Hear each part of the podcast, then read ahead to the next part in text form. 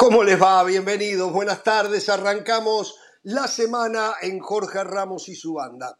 Tengo que hacer una salvedad. Ya ustedes saben eh, que estoy afectado por el COVID, inclusive más allá de que hoy hace siete días todavía sigo dando positivo, no estoy en las mejores condiciones, pero quería compartir la tarde de fútbol con ustedes y aquí estoy al pie del cañón.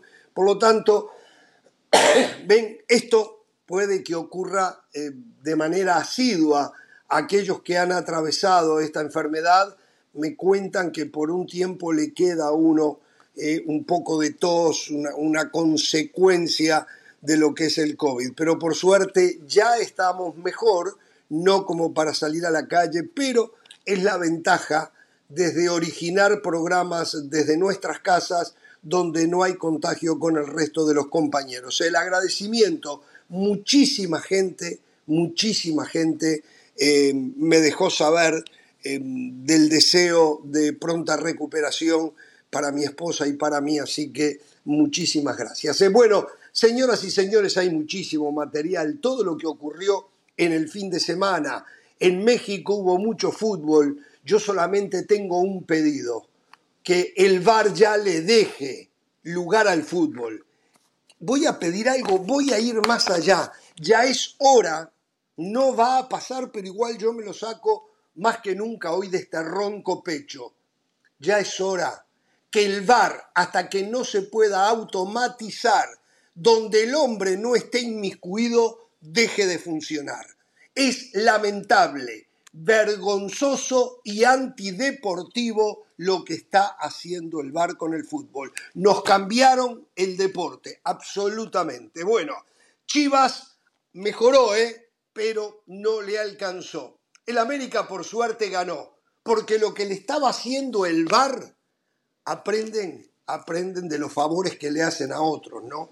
Cuando le anularon el gol a Fidalgo, es vergonzoso es lamentable, es un insulto a la inteligencia.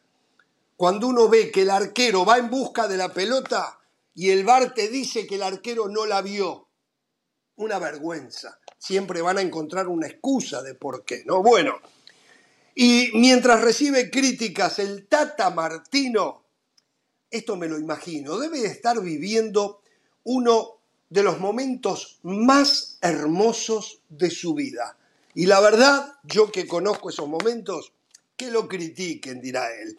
Barcelona se arma para la guerra. Reaparece para contarnos lo de las armas Moisés Llorens, que está de vacaciones, no sé dónde está, yo no puedo poner un pie afuera de mi casa, pero alguien me dijo que lo vieron, que lo vieron en el centro de Miami. Yo sabía que estaba en California no sé dónde está, pero va a estar. Hoy Moisés Llorens reaparece después de chiquicientos días de vacaciones, ¿eh? cuando más lo necesitábamos, cuando Barcelona salió de shopping, él no estuvo. Pero ahora que Barcelona hizo casi todo el shopping, no todo, ¿eh? No todo, él reaparece. Un placer, sin duda, ¿no? Bueno, el rumor del día. Cristiano Ronaldo al Atlético de Madrid. A mí me cuesta creer que Cristiano Ronaldo vaya a ir al Atlético de Madrid. Por Cristiano Ronaldo. Y también por el Atlético de Madrid. Pero vamos a tener a Rodri Fáez para saber toda la verdad de lo que para mí es una sátira. ¿eh? Un equipo de la MLS, esto sí es casi sirena, ¿eh? ya es oficial un equipo de la MLS dice que quiere a Lionel Messi. Así como lo escuchan, ¿eh?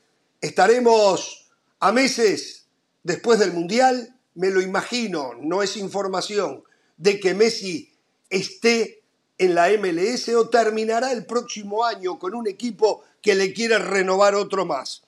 Y sirenas europeas para un joven futbolista mexicano de selección nacional. Alguno, alguno de los temas. ¿eh? Así que, damas y caballeros, bienvenidos a este día lunes, a este día de Jorge Ramos y su banda. Y hoy vamos a cambiar el orden que no altera el producto, es la propiedad conmutativa. Eh, vamos a saludar primero un hombre, yo no sé, que hace como tres meses que no aparece por el programa, pero hoy apareció y me dice que anduvo de vacaciones también. No sé si anduvo con Moisés Llorens o con su esposa y sus hijas. El señor Andrés Agulla, eh, que reaparece en Jorge Ramos y su banda. Andrés, ¿cómo te va?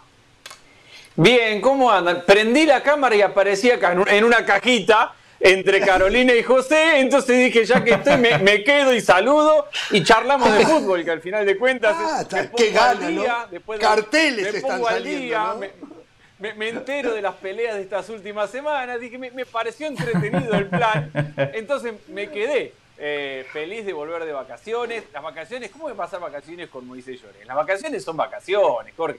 vacaciones con la familia, con los hijos. ¿Cómo a pasar vacaciones con, mi, con, no, no con Moisés? No, bien, contento, pasé vacaciones, pilas, estoy como los jugadores de fútbol, pilas recargadas para arrancar la pretemporada y espero no firmar ningún traspaso ni que me vengan con ninguna sorpresa de último momento del, del mercado y hacer pretemporada y arrancar la y arrancar ya con Bueno, si es sorpresa, ya es oficial a Chofis López, el nuevo jugador del Pachuca, ¿eh? Este es un paso fundamental para la Chofis, lo hablaremos en su momento. Del Valle, ¿cómo le va? Muy bien, Jorge. Andrés, qué bueno que está de vuelta. Un abrazo para Caro. Sabe que en el vacacionómetro de Jorge Ramos y su banda, nuestro productor Brian García tiene un tabulador. Jorge Ramos, como siempre, venía en la primera posición, Hernán segundo, Caro tercera, yo cuarto, y de repente viene Andrés como Schumacher como Schumacher en sus mejores momentos. Andrés Agulla, pole position, el que más vacaciones se ha tomado en el año, según Brian García, el señor Andrés Agulla. Eh, un par de cosas, un par de cosas. Eh, vi el tatuaje de Mourinho, el único entrenador en la ah, historia del fútbol que ha ganado la Champions, la UEFA Europa League y la Conference League. Entonces se tatuó las tres copas y yo me puse a pensar, aquellos que dicen, uh, aquella final la jugué bien, merecí más, pero la perdí. Dejé buenas sensaciones. Las sensaciones, ¿qué tatuaje sería? Porque las copas son tangibles, ¿no? Mourinho se puso las tres copas. En ese juego de las sensaciones me quedé pensando qué tatuaje sería, la verdad, no lo sé, quizá humo, quizá, no sé, humo sería lo más parecido. Perdón, y en las copas, eh, por ejemplo, en las copas, por ejemplo, cuando hacen un gol en posición adelantada, ¿le ponen un asterisco o algo o, para ganar la copa o no se lo pone? Nada, sigue de largo, ¿no? No. Sigue, ya, va de largo. Ah, perfecto. Sí, de largo, exactamente. Perfecto. Exacto. A ver, al mundial que ganó Maradona en el 86, yo no le pongo ningún asterisco. ¿Usted le pone asterisco, Jorge, por ese gol con la mano? No, no, no, no. Este fue de vivo ah, eso. Perfecto. Eso fue de vivo. hacer goles, hacer goles en un metro de posición adelantada es de vivo. Es de vivo. Solo le quería decir algo, ya que usted daba la noticia de la Chofis, no me gustó la presentación, no me gustó la presentación, o sea, con el pasado. La Chofis loco quiere jugar, el Chofis loco quiere jugar, esa es, ¿no? Con el mariachi. Claro, con el pasado de, la Chofis, lo peor es darle la bienvenida con los mariachis, invitándolo a la fiesta, ahí se equivoca Grupo Pachuca. no se mal. Le voy a decir, ¿eh? con, Guillermo, con Guillermo Almada no, vas, no va a pasar eso, ¿eh? Mire una cosa, y, solo un cortito para saludar a la señora. Eh, Jesús Trindade, un muy buen medio volante uruguayo, lo trajo Guillermo Almada en enero a Pachuca. Guillermo Almada eh, nunca le dio la titularidad porque Eric Sánchez, Luis Chávez y Guzmán la rompieron. Entonces no había espacio. Aparentemente nunca Guillermo Almada dijo cuál fue el motivo, pero fue un motivo disciplinario, eso sí lo dijo, le dio salida a su coterráneo. Es jugador de Pachuca todavía, hoy no tiene club, seguramente va a arreglar con alguien. O sea que la Chofis con Guillermo Almada no va a jugar. Es el último tren a la victoria que tiene la Chofis. ¿eh? Y puede dar un salto de calidad con Guillermo Almada o puede arruinarse para el resto de su carrera, ¿no? ¿Cómo le va, señora? ¿Cómo está usted? Jorge, muy bien, me alegro de que esté en buenas condiciones. Eh, no, buenas no, pero... de vuelta. Bueno, bueno, pero si está aquí es porque está bien, Jorge. Si está aquí es porque está Gran profesional. Mejor que tirado Así en la que- cama, mejor que tirado en la Es cama. verdad, es verdad, es verdad. Así que me alegra. Dice José del Valle Bueno. que cuando ustedes vienen de vacaciones llegan hablando mucho, que eh, como dice usted, le salen carteles. Yo La llegué perdimos, ¿no? calmada, llegué A ver, tranquila. no La perdimos, sí, la perdimos. Al, me- al menos internamente no la escuchamos. Sí, no, ya, Caro, eh, Caro, Caro, a ver, a ver, a ver. Ahora sí se le escuchaba. A ver, Caro, de nuevo. ¿Ustedes me escuchan a mí? ¿Me escuchan a mí? Ahora, Ahora sí. sí. Ahora sí. No se Ah. escuchó nada de todo lo que dijo en contra de Del Valle, ¿eh? Algún insulto que de repente le tiró. No, Nada le decía, Ah, ¿no? le decía que Del Valle siempre comenta que cuando ustedes vienen de vacaciones vienen hablando más que nunca. Todo lo contrario de mi persona, que yo llego calmada, tranquila, ustedes llegan con ganas de conversar, no sé si es que no los dejan hablar durante las vacaciones. Cierto. Yo voy a ser voy a ser tranquila en ese sentido, voy a dejar que opinen todo lo que quiera, pero sí le quería decir al comienzo del programa, Jorge, como parte de las noticias, porque, a ver, este es un año diferente. Este es un año en el que los jugadores, como es Mundial de Fútbol, a excepción de algunas selecciones, no me recuerdan cuáles, pues toman decisiones que vayan acorde a lo que quieren como profesionales, pero también lo que quieren para su selección. El caso de Suárez estaba viendo que en Nacional hasta los ministros lo están pidiendo, que quiere todo el mundo que vaya para Nacional. No sabemos dónde va a terminar Luis Suárez, o seguramente usted tiene más pistas que nosotros, pero sí me llamaba la atención la noticia de Keylor Navas. Ya se dice que eh, hablaron con él, le dijeron que le van a dar puerta de salida, que Donnarumma va a ser el titular en el PSG y se habla del Napoli. La tranca es el sueldo de Keylor Navas. Eh, se dice que él gana por temporada unos 12 millones de euros. El Napoli estaría dispuesto a pagar hasta 7 millones de euros. Así que a ver qué pasa para un Keylor Navas que uno entiende que saliendo del PSG también le está dando prioridad a la selección de Costa Rica, porque por muy bueno que sea, él necesita actividad. Exactamente. Y como siempre, el marketing eh, se apodera de todo y en el Paris Saint Germain decidieron darle eh, la titularidad a Donnarumma, que realmente está un poco atrás de Keylor Navas sin ningún Solo lugar dudas. para- Pero bueno, no para siempre los complementar la mejores noticia de Caro, son los solo que para- tienen la para- oportunidad. ¿eh? Sí. para complementar la noticia de Caro, por ese salario alto, es la- lo último que se comenta es que Kepa sería la otra alternativa que maneja el de Napoli con un salario inferior al de Keylor. Habrá que ver. Eh, claramente Keylor es mejor que Kepa, eso no está en discusión. Si Pep Guardiola me estuviera viendo, que no lo está haciendo, yo le diría, Keylor Navas está 15 escalones por encima de tu arquero Pep, de mm, eh, Moraes. Ederson. eh, Ederson, eh, Ederson. Ed- Eder Moraes. Es Eder, eh, Ederson Moraes, ¿no? Ed- Keylor Navas, 15 escalones por encima. Perdiste la Champions por tu portero. Perdiste la Champions. El gol que le hace a Rodrigo es una vergüenza a un portero de un equipo que gasta millonadas y millonadas buscando ganar ese torneo y tiene un portero como Ederson Moraes. Bueno, señores, Hay una realidad con Keylor que es su edad, ¿eh? Perdón, es su edad. Tiene Claro, 35, yo- va a cumplir 36 Sí. en diciembre. Entonces, eh, es- ataja hasta los 39 en el mismo nivel. Si, a ver, a ver, si, a- si hoy con 35 casi Benzema la rompe, si hoy con 35 casi Lewandowski es eh, la gran figura del Lewandowski casi 34. 34. Todavía, eh, eh, bueno, me- a ver, El 21 Keylor de con 35 es como un jugador de campo con 31 32. Esa es la verdad, esa es la verdad. O sea, no podemos medir la edad de un arquero de la misma manera que medimos las edades de los jugadores de campo. Lo de Keylor Navas para el Manchester City sería espectacu- espectacular. Pero ¿sabe qué le Es lo que le falta para ganar la Champions. Es lo que le falta al equipo, bueno, que ahora lo está rearmando el equipo, vendió casi todo, ¿no? Va a empezar a ya compró y va a seguir comprando. ¿Qué me iba a decir? hoy, hoy se confirmó otra salida, hablamos de eso más adelante. Sí, ¿no? No, pero ¿sabe, ¿sabe qué le respondería a Guardiola si lo está viendo Jorge? Primero que todo, yo estoy de acuerdo, Keylor Navas es mejor que Ederson. Pero ahí es cuando a Guardiola le da eh, ese pequeño ataque de entrenador, ¿no? Porque Guardiola le diría, Jorge, lo que pasa que Ederson es mejor con los pies. Viste la salida que me da Ederson, viste lo bueno que es con la pelota.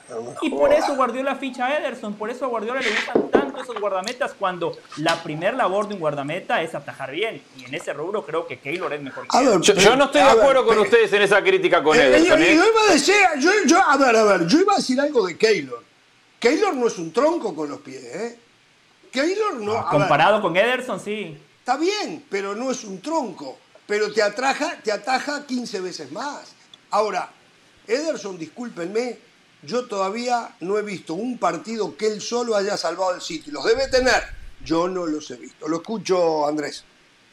No, que yo no, a ver, yo entendiendo que Ederson no es un top 3 o un top 5 del mundo, yo no estoy tan de acuerdo con que sean tan duros con él. A mí no me parece un arquero del montón ni un arquero malo. A mí me parece un, buen arquero para el Manchester City.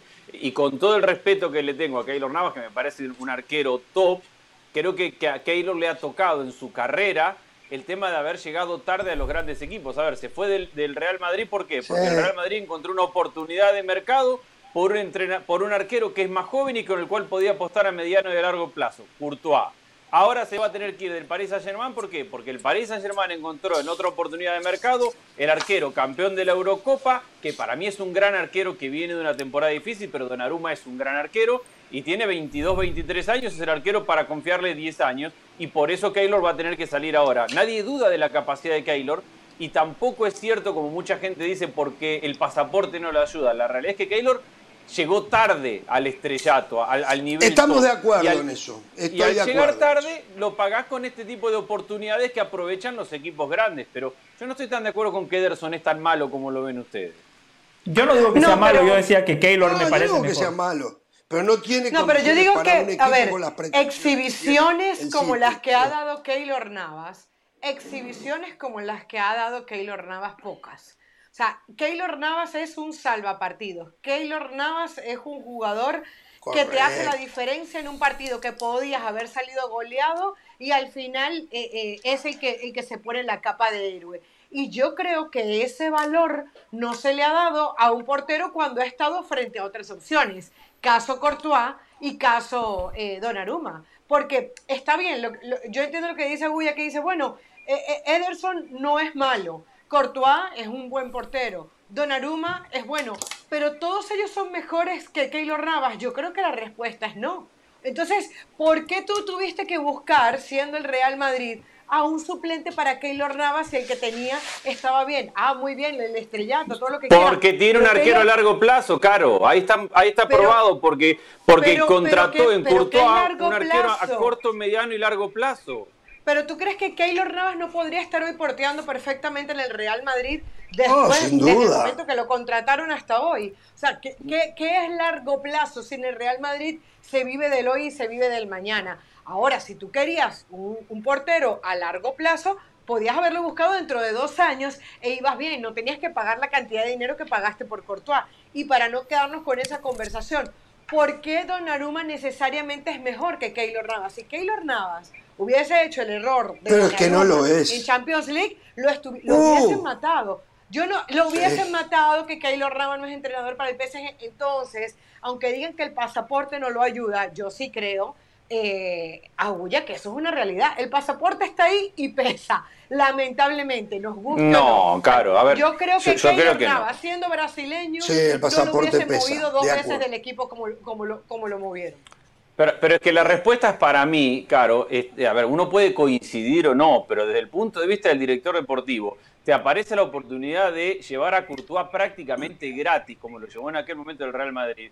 Y Courtois no era una, apuesta únicamente de mediano y largo plazo, era de corto, mediano y largo. Y ahí, ahí están las pruebas, Courtois desde que llegó, nadie puede debatir su actividad como arquero del Real Madrid. Crack, el último título, la última temporada, el Real Madrid gana todo lo que gana porque lo tiene a Courtois en el arco. Entonces, uno puede estar de acuerdo o no, y, todos coincidimos con que Keylor Navas es un arquero top, pero cuando vos sos director deportivo y te viene un arquero top del mundo, otro, y podés contar con él para hoy, para mañana y para dentro de 5 o 10 años, y entendiendo que nadie sabe cómo evoluciona cada, cada jugador, porque es verdad, hoy Keylor tiene 35, va a cumplir 36 en diciembre. Y Jorge decía Lewandowski. También está Wayne Rooney, que tiene 34 y hace 10 años que es técnico y se tuvo que retirar. Cada jugador evoluciona y su físico de manera distinta. Y es verdad que Donnarumma no tuvo una gran temporada, pero hay que acordarse de Donnarumma antes de ir al Paris Saint-Germain. En el Milan salvó En el Milan brilla. mil partidas,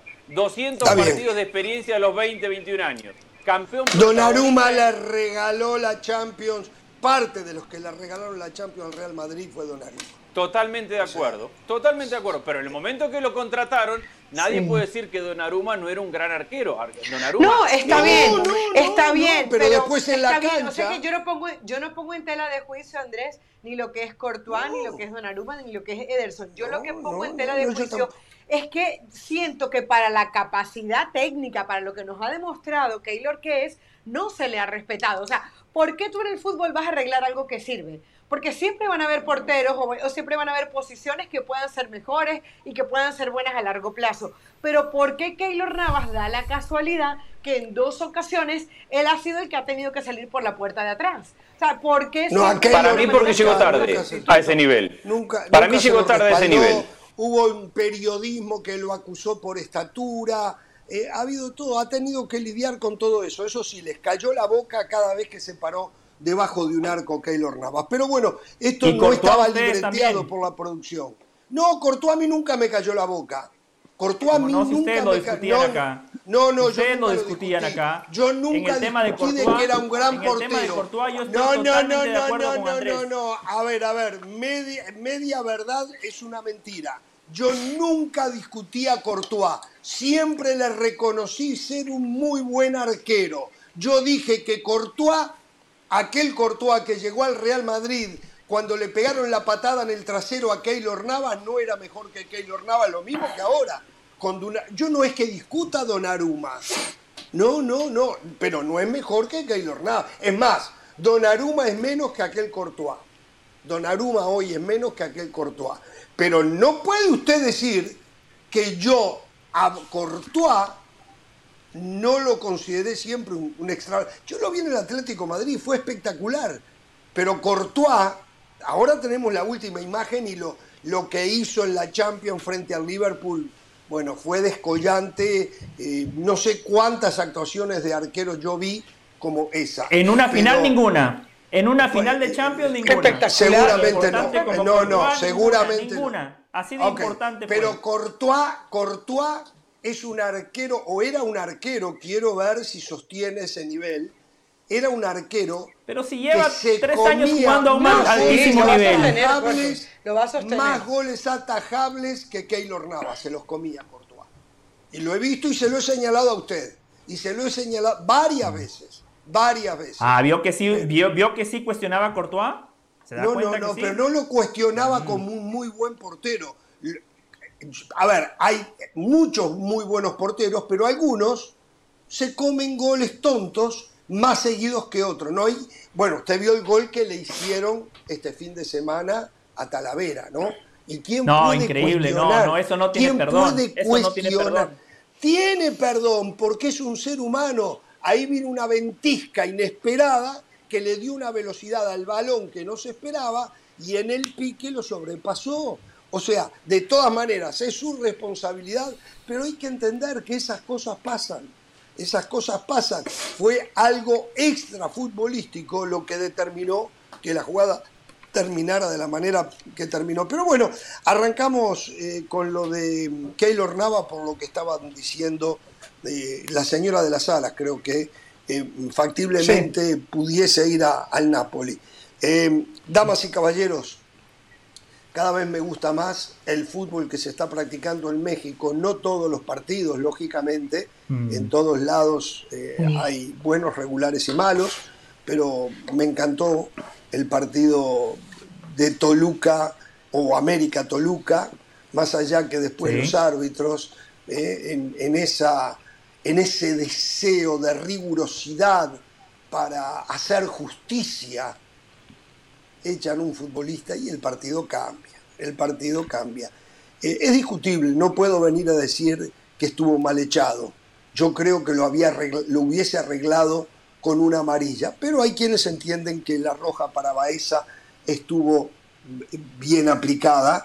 Eh, yo como me gusta proteger, antes de buscar tanta justicia, cuando después ellos mismos cometen injusticia y en ese mismo partido se cometió una injusticia, yo lo que protejo es a los 40, 50 mil espectadores que están en la tribuna, que pagaron un boleto para ver un espectáculo y que ese espectáculo se viene abajo, como pasó en el Atlas con Cruz Azul también, por una estricta decisión arbitral, que era solucionable de otra manera.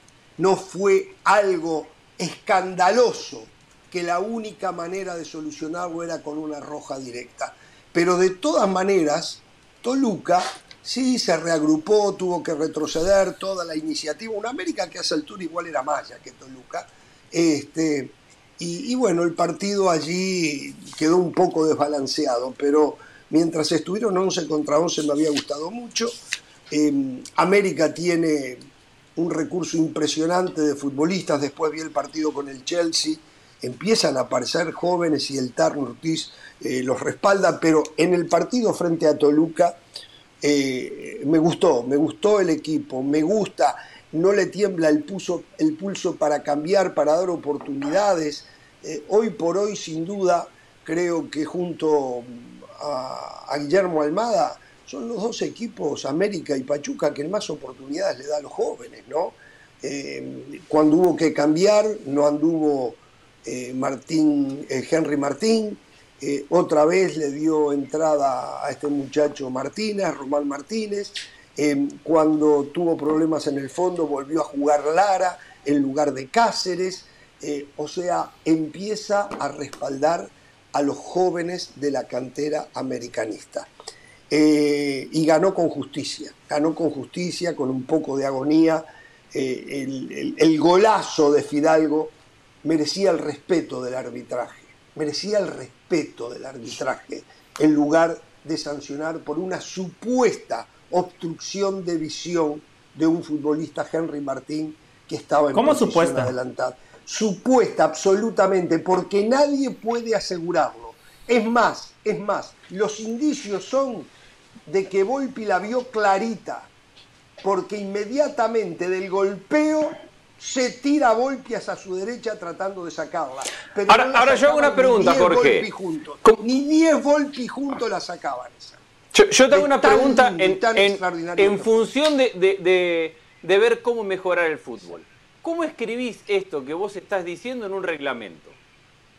No, no, todavía no han podido. Tampoco con el VAR han podido escribir un reglamento que lo empiecen por entender los árbitros. ¿eh? No, pero a ver, el reglamento. es que no hay, forma de escribir en un reglamento algo que sea contundente. Por eso, Andrés, por eso hay que tener eh, otra sensibilidad.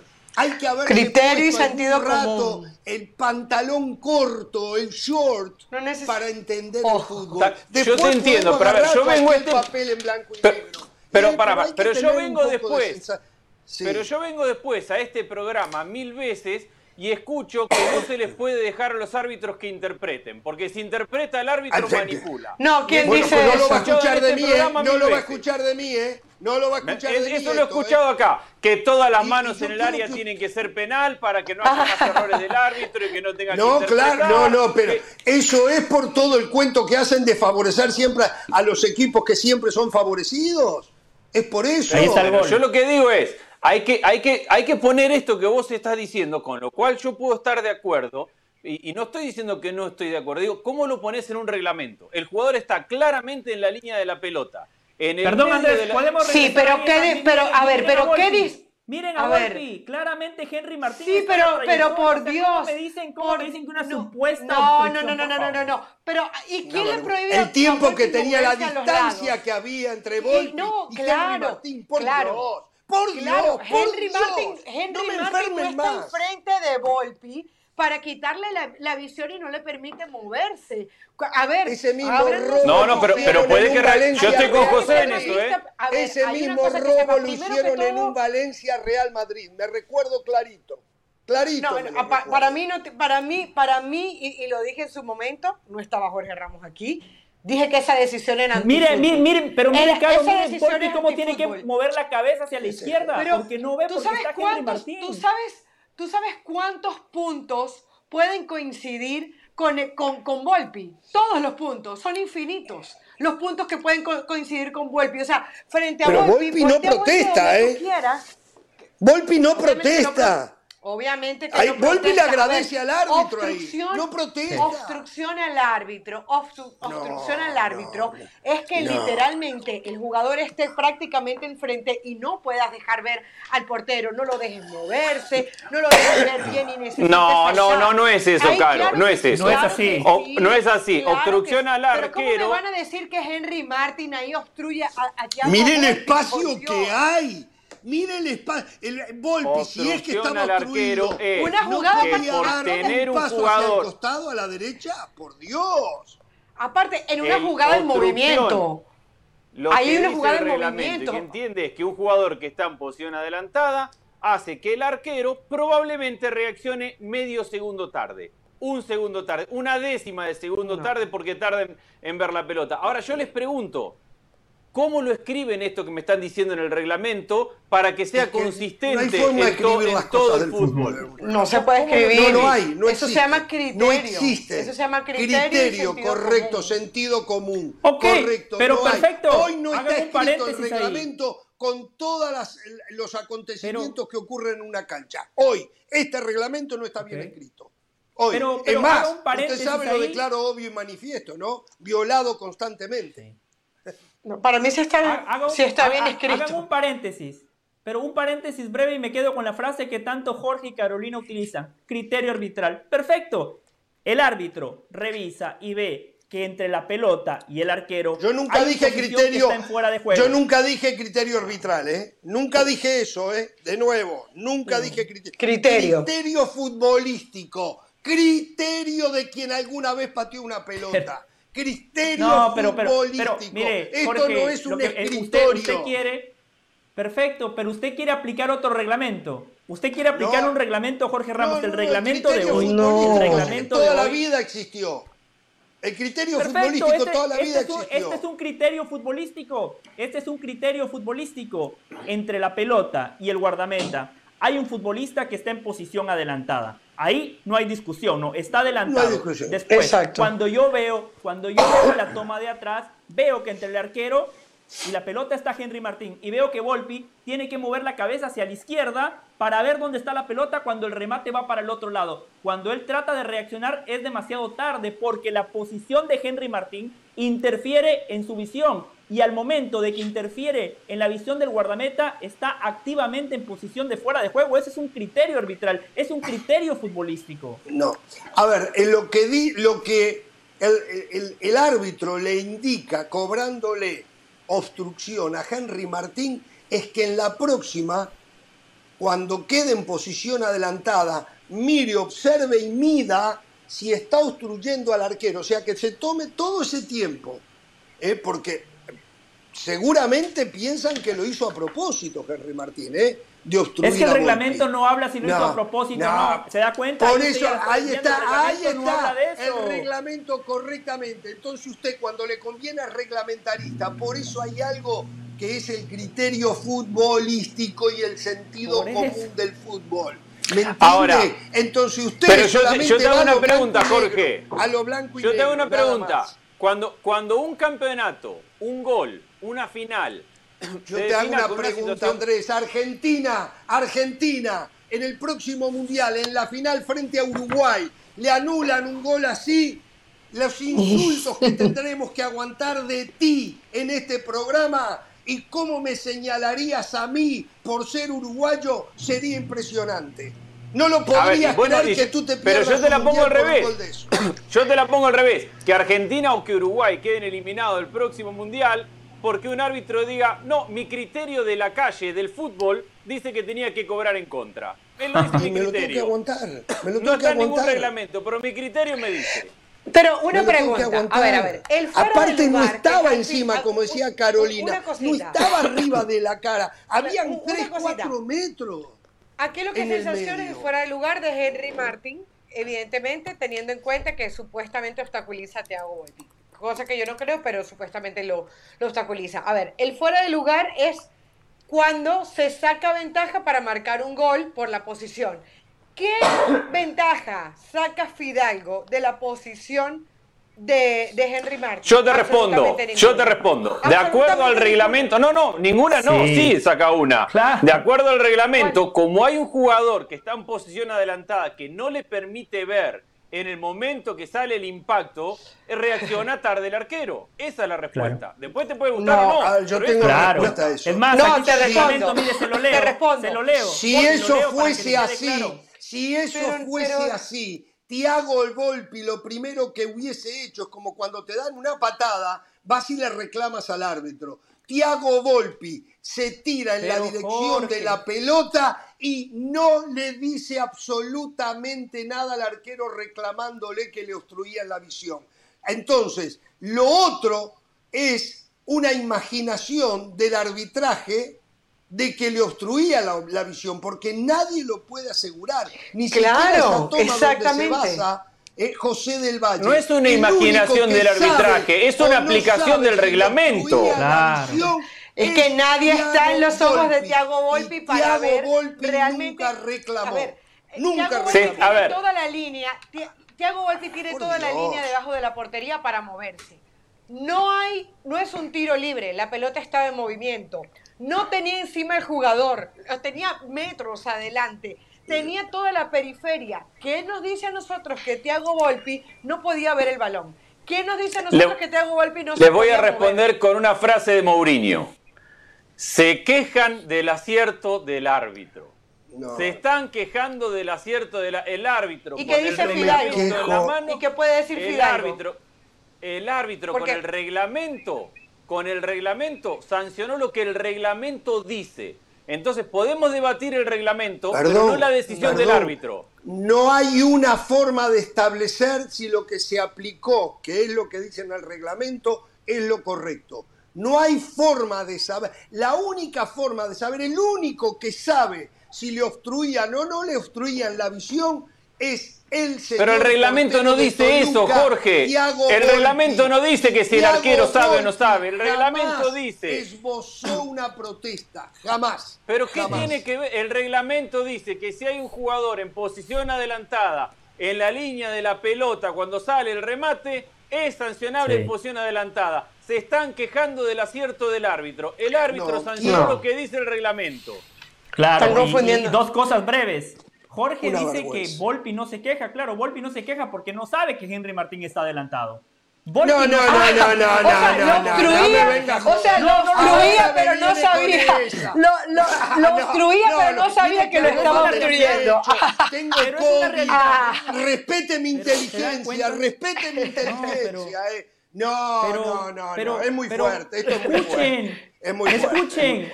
Tiago No sé si aguanto Thiago las tres no horas, está sí. en capacidad de determinar si Henry Martín está adelantado o no. Fíjense cómo gira, cómo inclina la cabeza hacia la izquierda para tratar de ver la trayectoria de la pelota. Eso es No, muy en claro, todo caso hacia la derecha. ¿no? En todo caso hacia la derecha, no hacia la izquierda, ¿eh? Perdón, hasta No, eso está confundido. no, no. De vuelta a la cabeza, No, no, ¿eh? no.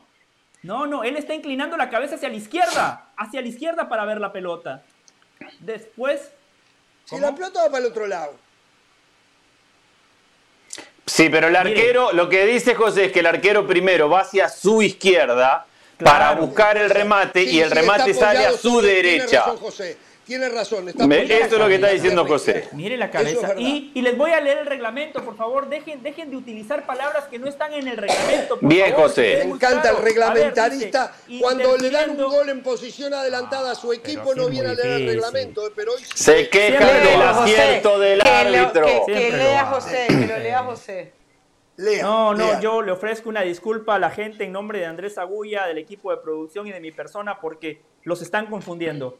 Amigos que están Ah. en sintonía en este momento, los están confundiendo, les están vendiendo fruta podrida, emiten un punto de vista y una opinión que es válido, Todo la opinión es válida, pero, pero, pero se adhieren a un reglamento que según ellos existe. Y el reglamento dice todo lo contrario. Aquí dice el reglamento claramente interfiriendo en el juego de un adversario de una de las siguientes maneras. Dos puntos. Impidiendo que juegue o pueda jugar el balón. Al obstruir claramente el campo visual del adversario. Aquí está obstruyendo claramente Jamás. el campo Eso lo dice visual usted. de Eso lo dice Jamás. usted. Sí, lo el campo Y el visual. árbitro, y el ¿Tú árbitro. sabes cuál era el campo visual de Volpi Por a Dios, esa distancia por teniendo a Dios. Henry Pero Martin? si está en la Exacto, línea de la es así. pelota. Es así, se- el campo o sea, visual es así. Somos Es- perimet- o sea, nuestra vista es perimetral, Es es así el panorámica. A mí de verdad me preocupa. Por Dios, me por preocupa. Dios. O sea, la única manera Pero- que perdón, Caro, el campo visual Caro. es que te tape por completo. Tene- tenemos Pues, una vista perimetral y ¿qué a ver, más A dijiste? ver, a ver, a ver. Yo les hago una pregunta, no para tener la razón, sino para decir la verdad. Si No, la razón yo ya la tengo, no sé ni por Sí, qué lo A ver, a ver, si Volpi está dos pasos a la derecha y Henry Martin está en el punto en el que está, ¿es, es fuera de lugar? Si está Volpi dos está pasos dos a la pasos a la derecha, no, porque Henry No. Martín no está en la Ah, línea exacto. entre el que patea y el arquero. Ah, Pero que ah, no es tan difícil, Caro. Y que, bueno, ¿y quién me dice a mí que Volpi... Que, que, que Volpi no El reglamento, el reglamento te dice que si el jugador en posición adelantada está en la línea, en la línea, en la línea, no dos metros para allá, no cinco para allá, No no, dice la línea. perimetral, dice, Dice en el reglamento, campo la línea visual. del Dice en del el campo impacto. visual. El bien, campo visual Caro, son, tre- son 180 grados. Bien, A ver. perdón, el está bien, pero yo te digo una 180 cosa, grados. pero déjame decirte una cosa, Caro. Ah. Nuestro- el campo visual es de 180, es más, si querés, podés tenerlo de 360, pero en el campo visual de 180, justo tenés un jugador que te tapa la pelota cuando otro patea. Y eso es lo que dice el reglamento. Que si hay un jugador que te tapa donde otro patea, vos podés tener 360, 3D, 4D, 8K y todo lo que quieras, que tenés un jugador Clarísimo. que te tapa al momento del impacto de la pelota. Estando y tan eso es lo lejos, que no. dice el Y reglamento. La pregunta de lejos, Caro no. tiene dos respuestas. Estando Tengo dos lejos, respuestas no. para la pregunta de Caro. Primero, si está dos pasos hacia la derecha, no es fuera de lugar. Segundo, si está dos pasos a- hacia la derecha, ataja la pelota y no es gol de Fidalgo y ni siquiera estaríamos teniendo esta No, conversación. no, esa pelota, esa pelota de Fidalgo era inalcanzable. O por luego No, pasa a la izquierda y la cosa, conversación fue- fue un- es la misma. Fue, fue, Ahora, fue un remate ahora, espectacular. ha- habría que llamar a un oftalmólogo, la verdad. Pero, Sí. pero yo creo que, no, o sea, por tener la razón no podemos negar cosas de la física. Yo, yo voy manejando en mi carro. Tengo un, carro al lado. Muchas veces yo puedo ver lo que está delante de ese carro, aunque tenga ese carro enfrente. ¿Por qué? Porque mi, pu- puedo ver lo que pasa allá, puedo ver lo que pasa acá y puedo ver incluso lo que hay frente a ese carro porque la lejanía del mismo me Yo te, yo te- porque el carro de adelante tiene vidrios. El carro de adelante tiene vidrios y vos podés ver a través del. Caro. No. A ver, a ver, a ver, a ver, a ver, a ver, a ver, a ver. Agulla, Agulla, Agulla. Henry Martín no estaba con las piernas así, también estaba con las piernas abiertas. ¿eh? O sea, tenía el vidrio entre medio para que pudiera ver si quería. O sea, los brazos lo mismo, no es que le hacía así. O sea, verse podía ver, por Dios. Pero bueno, No. ya está. Yo lo que digo, y esto lo llevo a otro terreno. Yo siempre he apoyado al VAR. Después que yo vi el VAR en el Mundial de Rusia, dije, solución, santa paz en el fútbol. Qué equivocado que estaba. Y no porque el VAR no exista, es porque después el hombre mete la cuchara y termina siendo e interviniendo en temas como este y otros. El VAR ha hecho mucha justicia, pero ha hecho infinidad de injusticias también. ¿Eh? Agulla, Agulla estaba de vacaciones. ¿O no fue injusto lo que le hicieron a River frente a Vélez, que los dejó eliminados? ¿Eh? Totalmente. Ah, ¿se da cuenta? El- ¿Saben una A ver, cosa? pero yo te voy a responder el VAR eso, va a Jorge. trabajar fantástico, en el Mundial va a trabajar fantástico. En el Mundial Totalmente no vamos a ver este gol anulado. En el Mundial no lo vamos a ver ese gol anulado. A ver, pero yo- una vez que el VAR se va a los barrios, o sea, a las diferentes ligas, el VAR es un desastre y ha generado muchísima más controversia de la que había antes. Yo hay, una, verdad. hay una parte, hay una parte en la cual estoy de acuerdo con vos, y es que la aplicación del VAR no es ni, ni mucho menos perfecta ni consistente. E- En eso estamos En totalmente de acuerdo. Pero vos que por un lado me estás diciendo el VAR permite que el árbitro meta la cuchara, por el otro lado me estás reclamando que el arbitraje tiene que simplemente arbitrar con el fútbol de calle, de potrero y de vida y no, No, con un yo no hablé de reglamento esa que priva manera. la jugada. Si, Yo si creo el que el arbitraje fútbol- está metiendo cuchara con una cámara y con repeticiones y se equivoca, y en eso estoy de acuerdo con vos, imagínate si la explicación del árbitro fuera simplemente fútbol de potrero, porque el fútbol es así. Entonces no, no puedes... No, no, pero yo nunca dije eso. Yo nunca dije eso. No, no, no. No es el fútbol de la calle. Yo lo que digo es que hay que haber vivido sensaciones en una cancha de fútbol o después de años y años de ver fútbol para darse cuenta que hay cosas eh, que no se, lo que habías dicho Andrés, no se pueden escribir en el reglamento en blanco y negro. Que es así, que los movimientos corporales, no vamos a terminar, ese es otro tema, que no vamos a terminar más con las manos. A ver, aclárenme, no se dijo, no se hizo entre tantas rectificaciones y recomendaciones a los árbitros, eh, que la International Board va para atrás y para adelante en este tema. Lo último no fue que otra vez, primero era la intención no cuenta. Lo último que yo supe es que la intención cuenta. ¿O estoy equivocado? No, no está la Intención, la intención cuenta, pero se toman varios, se toman varios argumentos, o sea, varias cosas, no nada más la intención. La intención cuenta, no, por el movimiento natural. De hecho, natural, a ver, sí, hubo un cambio de palabras en el reglamento porque estaba quien decía no se puede saber la intención. Entonces se cambió la palabra intención por deliberación, pero era más una cuestión técnica pero se habló de nuevo después como recomendación. No, en el último reglamento se ah. dijo que la intención se contaba. Sí, sí, sí, sí. Voy a buscarlo ahora, pero estoy exacto, 98 Pero no es lo único. Pero cualquiera hoy ve la mano separada, aunque no haya habido intención. Si la mano está separada, entonces es penal. Entonces, ¿para qué carajo metieron de nuevo la intención? Porque el muchacho no tuvo, hizo un movimiento físico donde por instintivamente movió la mano hacia un costado. no tuvo intención, en lo absoluto, pero la intención es lo último de lo último de lo último que cuenta. Entonces, eh, ¿para qué, ¿para qué queremos la palabra intención ahí adentro? ¿Para confundir más todavía? Yo la quiero, ¿eh? Para mí, el fútbol debe de manejarse dentro del arbitraje con intención de lo que haga cada jugador. Primero y fundamental, intención de lo que haga cada jugador. Intención en una barrida, si la intención fue barrerse para llegar entendiendo que o hacer daño. la pelota, eh, perdón. O hacer daño, o sea, hay que, hay que diferenciar perfectamente, como fue el, caso de Baeza, eh, eh, un tema de, criterio. Fue, fue Exactamente. A ras, fue a ras de grama, fue para arriba, fue imprudente, porque la imprudencia también. hay veces que no hay intención, pero hay mucha imprudencia. Entonces, eso también hay que medirlo. Es que, a ver, es un, es un juego de seres humanos en donde el criterio solamente lo puede determinar el ser humano. Van a haber unas reglas pero van a ser interpretables. No va a haber manera de que no nos pongamos de acuerdo nunca, Nunca, y, Y, al final, y al final el árbitro tiene que tener el criterio para hacerlo. Ahora lo tienen que ayudar. Porque si el principal considera que no hay una falta y lo llaman del bar y empiezan, que sí, que mira, ah, que sí, también. cámara lenta. El gol de River, el gol a River. El, gol, de, River. exactamente. El gol de River, el gol de River. el árbitro no lo quería cobrar y lo obligaron, lo orillaron a que lo cobrara. Eh, bueno, ante eso, ante eso. No, y lo que acabamos de ver este fin de semana, ahora que estamos con el bar, lo de Rotondi. Acá hay dos cosas. En la jugada esa de Rotondi, que ahora eh, la producción lo va a poner, en la jugada de Rotondi, ¿saben lo más grave de todo que hay? Que es grave, la expulsión ya fue gravísima.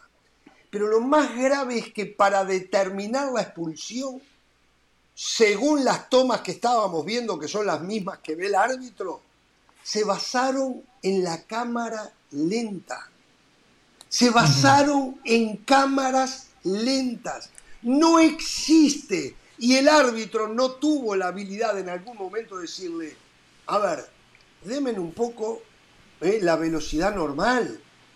Porque la cámara lenta como una foto no determina absolutamente nada es distorsionante para la decisión final. Por lo tanto, es tan grave lo que hace el ser humano con el VAR que el VAR debe de ser suspendido hasta que se pueda automatizar. Yo sé que estoy diciendo tonterías No, porque no va a pasar. Jorge, tampoco no va a así, pasar. tampoco pero, así. pero, pero ya no se puede más.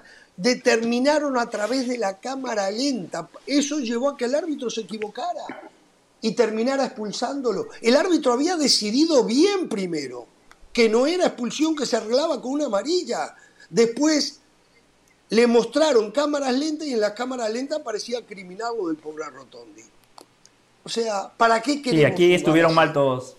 ¿Para qué Eh, por eso no podemos generalizar. Cuando Jorge dice el VAR es un desastre, no, el VAR no es un desastre. En esta jugada El puntual, muy VAR las personas que estaban en el VAR, muy mal el árbitro que no tuvo personalidad para darse cuenta que con una amarilla lo resolvía. Y lo peor de todo es que no nada más condiciona a Cruz Azul, condicionó el espectáculo, porque estábamos Todo, viendo un todo, partidazo. todo. Un partidazo estábamos. Como Atlas, como Atlas estaba jugando sin Julio Furch y no podía apostar a ese juego directo, a ese juego aéreo, siempre buscando el argentino, buscaba un fútbol más asociativo, buscaba tener circuitos de juego y los tenía. Cruz Azul que no renuncia a su idea con Romero que está jugando muy bien, Romero está jugando muy bien, Charlie Rodríguez físicamente está de vuelta y marca la diferencia. Chaquito Jiménez que está encendido, quiere ganarse un lugar en el Mundial de Qatar. Tengo novedades de Chaquito partido- Jiménez. Chaquito Jiménez, tengo novedades, ¿eh? ¿La cuento Perfecto, ahora ya? un partido, un partido no, de ida y vuelta, el VAR se equivocó y nos arruinó el partido a todos. Solo eso quería decir. La cuenta de arroba Jorge Ramos Foot reporta que Chaquito Jiménez es seguido por el Feyenoord de Holanda.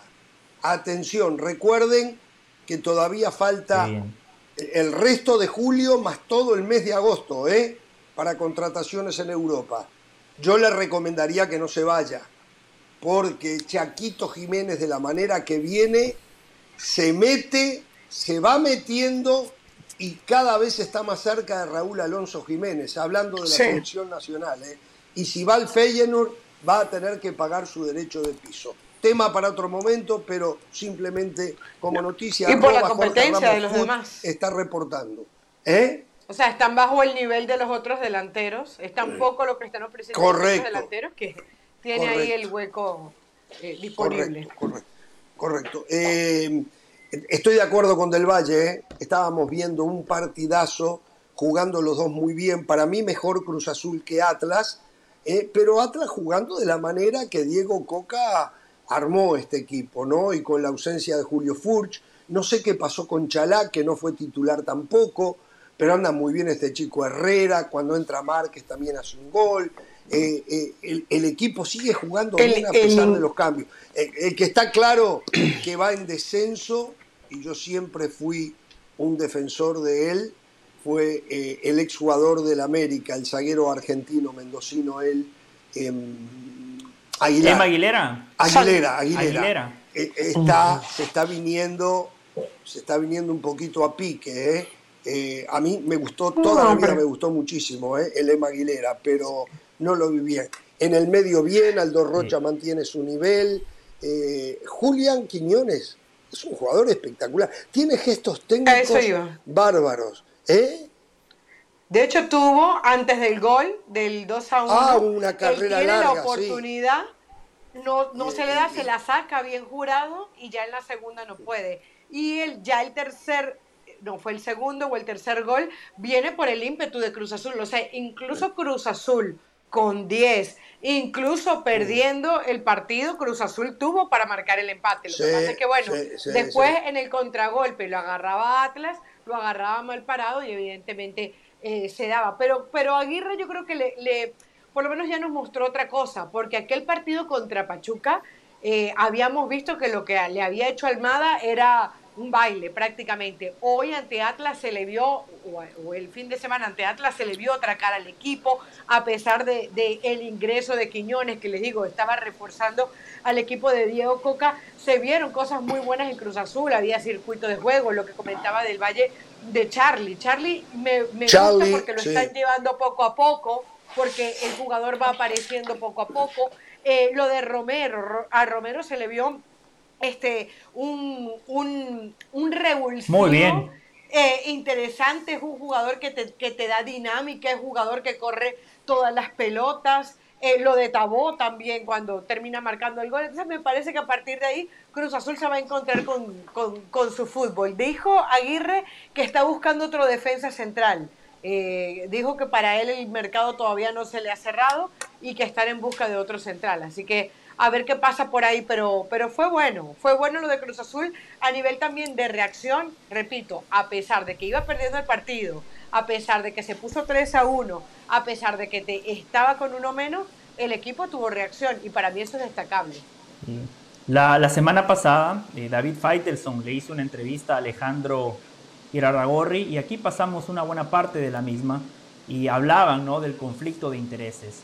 Nadie dice que el Atlas gane por los árbitros, o al menos yo no lo digo, yo no me animaría a... Mucha gente lo dice, José. De, total magnitud. Claro, yo no me animo, lo que pasa es que cuando hay situaciones como la que vimos el fin de semana, donde Rotondi es expulsado de manera injusta, automáticamente la gente sí tiene el derecho de pensar, ah, es que al Atlas lo están ayudando porque el presidente del Atlas, eh, Riestra, es hermano del secretario general de la Federación Mexicana de Fútbol, quien termina teniendo muchísima injerencia eh, eh, en la rama de, de árbitros. Entonces, Ahí es donde sí hay un potencial conflicto de intereses. Eso me parece que sí lo tiene que rever la Federación Mexicana de Fútbol, no el Atlas. Y ahí la respuesta de Alejandro fue muy correcta, porque fueron los de la federación quienes terminaron poniendo al hermano del presidente del Atlas cuando Pepe Riestra ya estaba al frente del equipo rojinegro. Una cosa para destacar, de nuevo, en el tema VAR y el ser humano que es quien lo maneja, es que expulsan a Rotondi y la misma jugada se da, yo no sé si esto no lo dije, ahora entra en duda, eh, cuando el arquero de Chivas, el Guacho Jiménez, que está parando extraordinariamente bien lo que está atajando, eh, eh, le pega de atrás una patada a, un delantero de Santos Laguna. Digo, creo que fue Correa. A, Javier Correa, si fuese tan claro el reglamento, como dice Agulla, cómo lo escribieron el reglamento, bueno, ¿por qué no lo echó? Si aquello de Cruz Azul fue lo correcto que hizo el árbitro, ¿por qué no echó al Guacho Jiménez? Porque no era para expulsar tampoco al Guacho Jiménez, como no era lo de Rotondi. Eh, eh, eh, es un tema y las diferentes em, formas de ver el reglamento o de aplicar el reglamento que se tiene en el fútbol, que eso sí, viene antes del VAR. Toda la vida ha habido un señalamiento a esto. Chivas jugó bien frente a Santos Laguna yo creo que ha sido lo mejorcito en lo que va del torneo de Chivas. ¿eh? Eh, más allá del gol de este Buen primer tiempo. Buen primer tiempo, es verdad, el segundo tiempo. No, y después del gol. Después del gol Esto fue penal para, mí, ¿eh? Eso de Ponce para mí es penal que lo empuja al jugador de Santos Laguna desde atrás, ¿eh? Para mí era penal, me parece a mí. Eh, pero, ah, perdón, mira, ahí, mira ahí, ahí, está, ahí está el desplazamiento. No, ahí está el sobre, sobre, eh, creo que era sobre Ocampo, ¿no? Bueno, ok. Es discutible, es discutible, podía ir por un lado o por el otro, pero desde el punto de vista futbolístico hubo una mejoría en Chivas, me gustó. Ah, quiero terminar con algo, ¿eh? Más allá de que ya estamos con Chivas, los problemas de zagueros que tiene Cruz Azul al término del partido, Diego Aguirre dijo que tiene que llegar un zaguero. No va a ser Sí, lo acabo de decir, Jorge. Ah, usted lo acaba de decir. Sí, lo acabo de decir. es que, porque es que se, ve, se nota, se nota que, Cruz Azul tiene problemas en el juego aéreo. Eh, creo que fue en el gol de, de Márquez.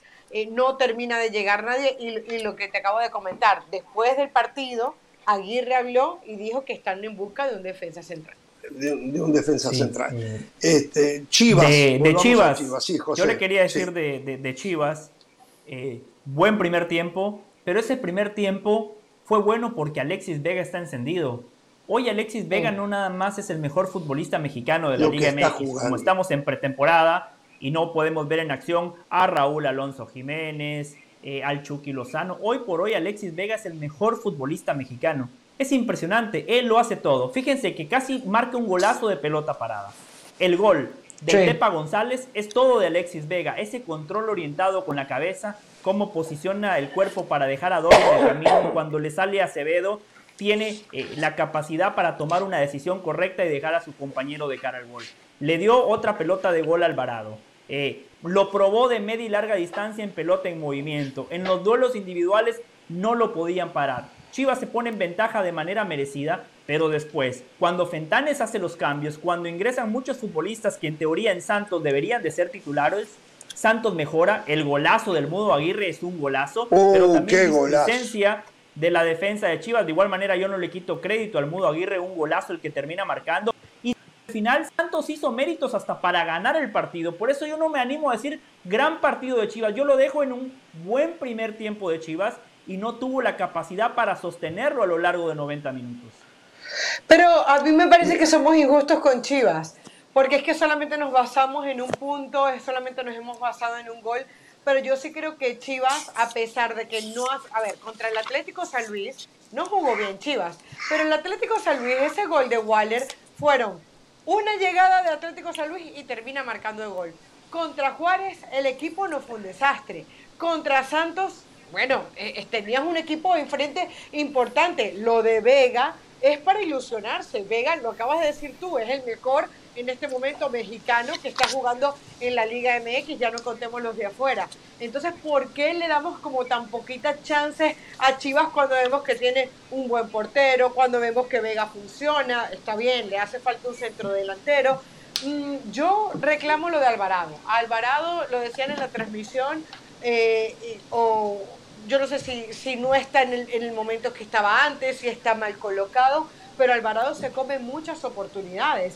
Después del gol de, Gonza- de González, tiene la oportunidad y la manda para arriba. Y antes del gol también tuvo una oportunidad. Entonces, sí veo un Alvarado que no termina de, de funcionar en el equipo de cadena.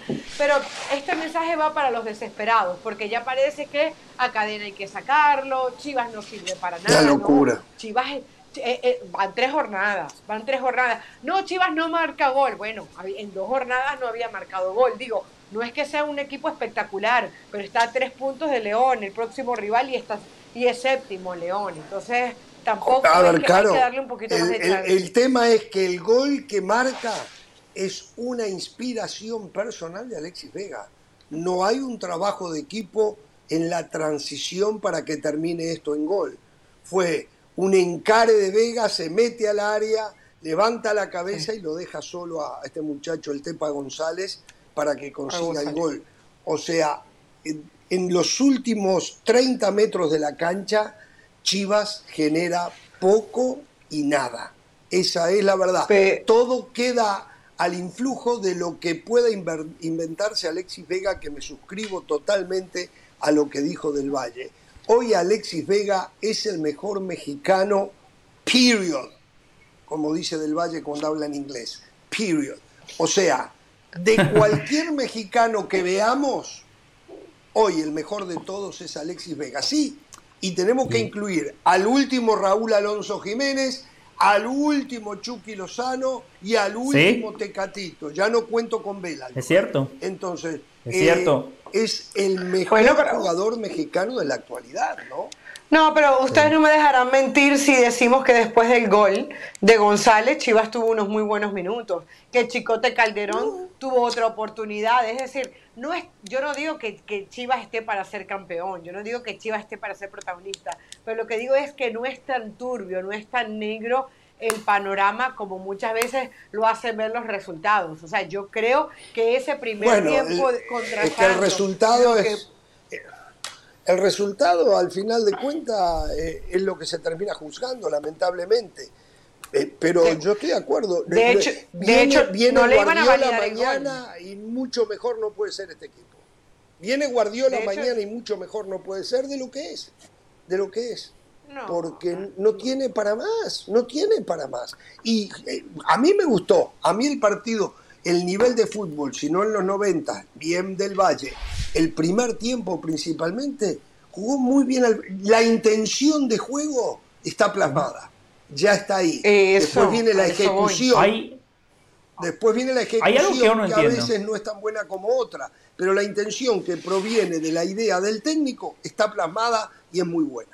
Sí, José. Pero hay, hay algo básico y elemental que yo no entiendo.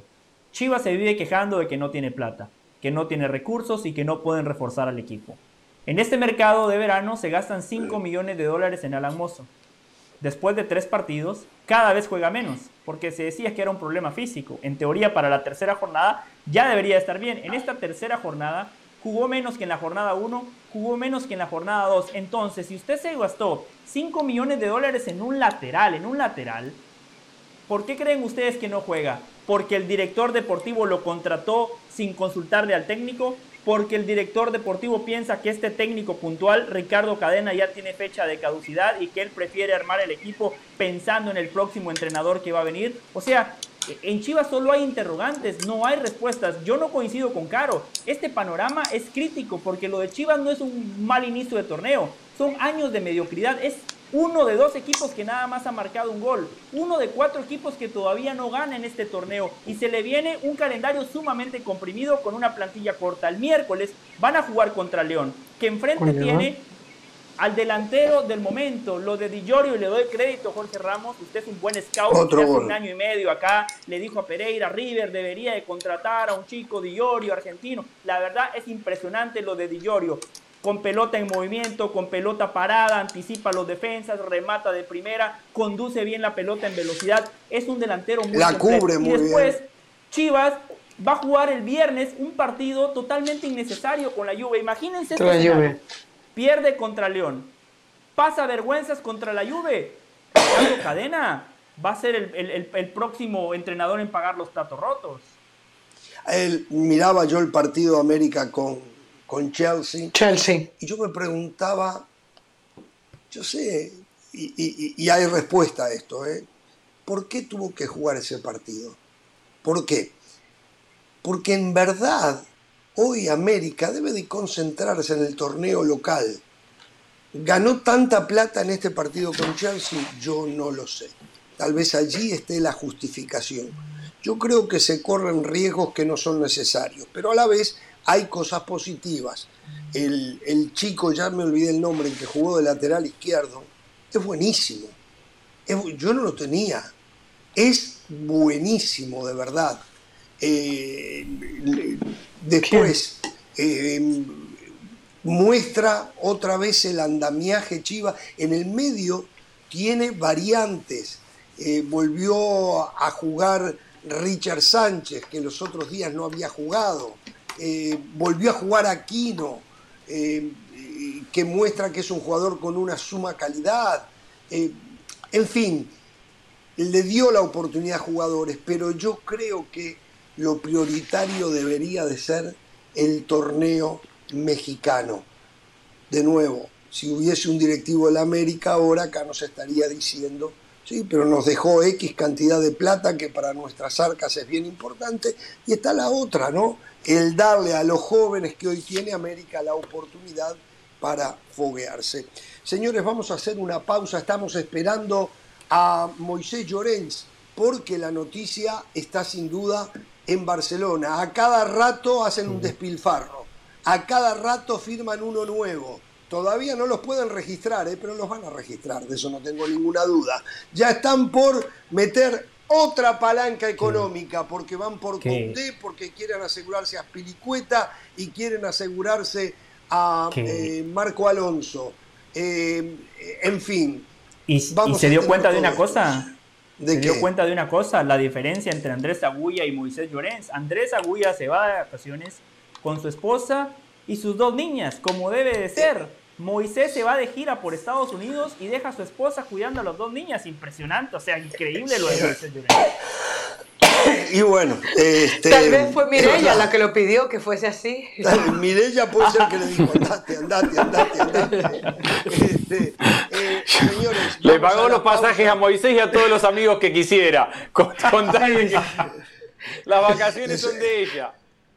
Vuelvo a ofrecer disculpas por mi constante tos para aquellos que llegaron tarde. Todavía tengo el bichito. Eh, eh, el Bien, Jorge, un profesional. Un eh, profesional, como Courtois jugó lesionado la, la final de Champions y fue la figura. Muy bien, Jorge, pero, pero él lo que hizo se, se inyectó, ¿no? Entonces este, pudo jugar. Yo no tengo cómo inyectarme. Esa es la verdad, el bichito ahí está. Vamos a la pausa, volvemos.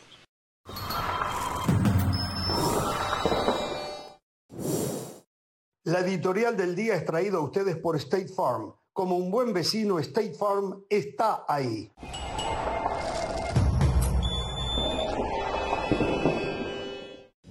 Seguimos en Jorge Ramos y su banda. Recuerden que ESPN Plus tiene todo lo mejor del mundo del deporte. Ahora vamos con Pilar Pérez para ver qué hay en el mundo de otros deportes. Adelante, Pilar.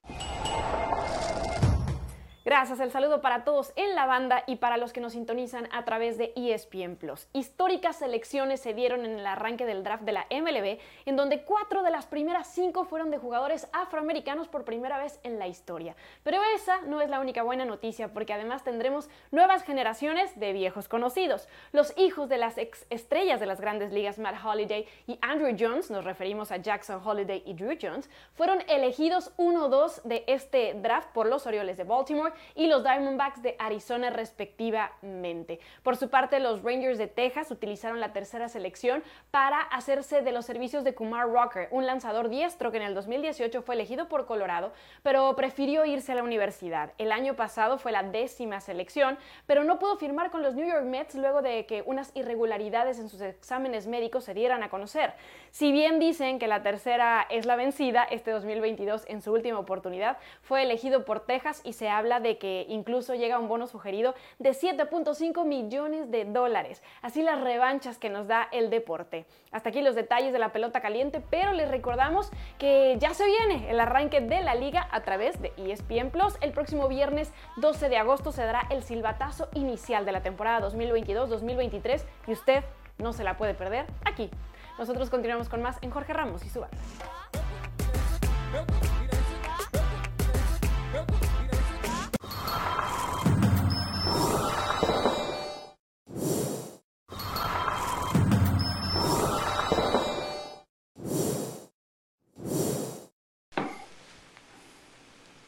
Muy bien, continuamos en Jorge Ramos y su banda. A ver, eh, lo que ha ocurrido este fin de semana alrededor del Tata Martino eh, me parece que distorsiona un poco lo que es la realidad, ¿no? Eh, primero que salió una foto del Tata con Lionel Scaloni. ¿Cómo puede ser? Por ahí leí que nuestro principal rival en el Mundial, ahora los técnicos se estén juntando, me parece de una ironía absoluta. ¿Ustedes creen que el Tata Martino y Scaloni, ambos rosarinos, ambos de Newells, necesitan para hablar del partido Argentina-México juntarse en un lugar público como el Estadio Marcelo Bielsa de Newell's Old Boys de Rosario? que no pueden hablar por teléfono, juntarse en la casa de alguno cuando los dos están en Rosario, ¿eh? como este es el caso ahora, eh, y charlar. O sea, y, que por tener una charla se van a develar secretos de cómo van a plantear el partido. Exactamente, que hoy no sabe, en el caso del Tata todavía no tiene muy claro los jugadores que va a llevar. En fin, me parece totalmente fuera de lugar.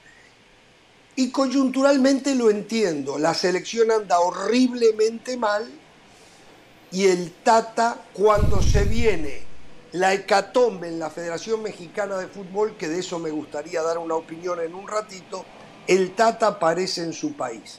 Pero hay que tener en cuenta esto.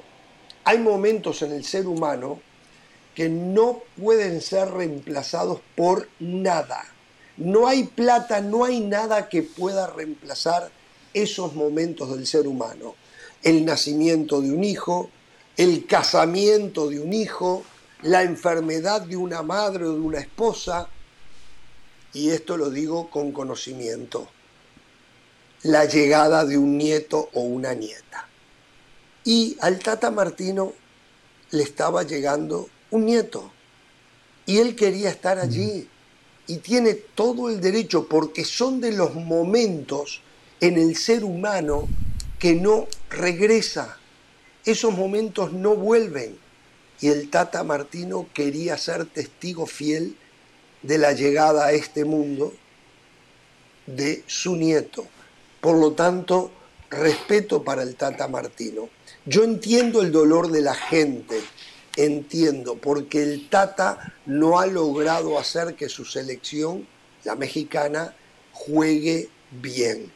Y ese es un tema aparte y hay que abordarlo Pero ustedes creen que depende de que el Tata este pasado fin de semana y el anterior y el que viene vaya a los estadios de México para que la selección mexicana juegue bien en el Mundial? Hace tres años que viene trabajando. Por lo tanto, creo que no va a ser mucha diferencia. Y la federación, que salió a, a respaldarlo y lo hizo bien, indicó, indicó que hay primero, todo el cuerpo técnico está distribuido en diferentes estadios de México para ver los partidos. Y después todas las plataformas que permiten ver absolutamente todos los partidos y con detalles. ¿eh? yo sé que no es lo mismo como estar en el estadio, pero ya estuvo en el estadio y va a volver a estar en el estadio.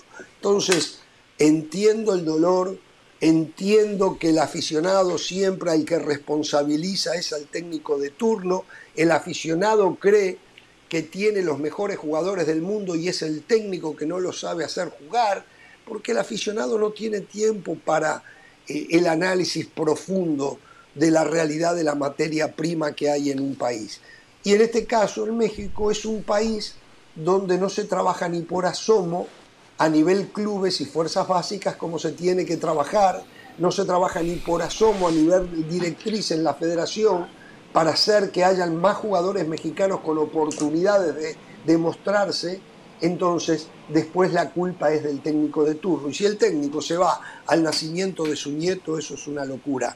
Damas y caballeros, bajemos la pelota, señalemos los culpables, en realidad las culpas que pueda tener el Tata Martino, que las tiene si son bastante, pero no lo señalemos porque se fue a su país a ver la llegada de su nieto y porque, porque se encontró con un amigo que justo es el técnico de la selección argentina y rival en el próximo mundial. Nada que ver, muchachos, nada que ver. Los escucho. Está claro, está claro que desde hace varios meses ya arrancó una campaña en contra del Tata Martino. Eh, no nada más de medios de comunicación, de la afición y de algunos exfutbolistas. A mí me llamó la atención lo del Tito Villa, un tipo argentino con cultura futbolística, exigiendo que cesen a Martino por lo que pasó este fin de semana. Una locura, una locura. Claramente hay periodistas que tienen una agenda, alguien les dice esta es la línea y después ellos utilizan los medios de comunicación para hacerle caso a sus jefes. Viéndolo desde afuera, a ver, a mí me parece una locura exigir que echen al Tata Martino por lo que pasó el fin de semana. Eh, lo que decía Jorge, yo creo que el nacimiento de un nieto como el nacimiento de un hijo no tiene precio. Hay cosas que están por encima eh, del fútbol. Eh, habiendo dicho eso, habiendo dicho eso, también entiendo que las ópticas son importantes.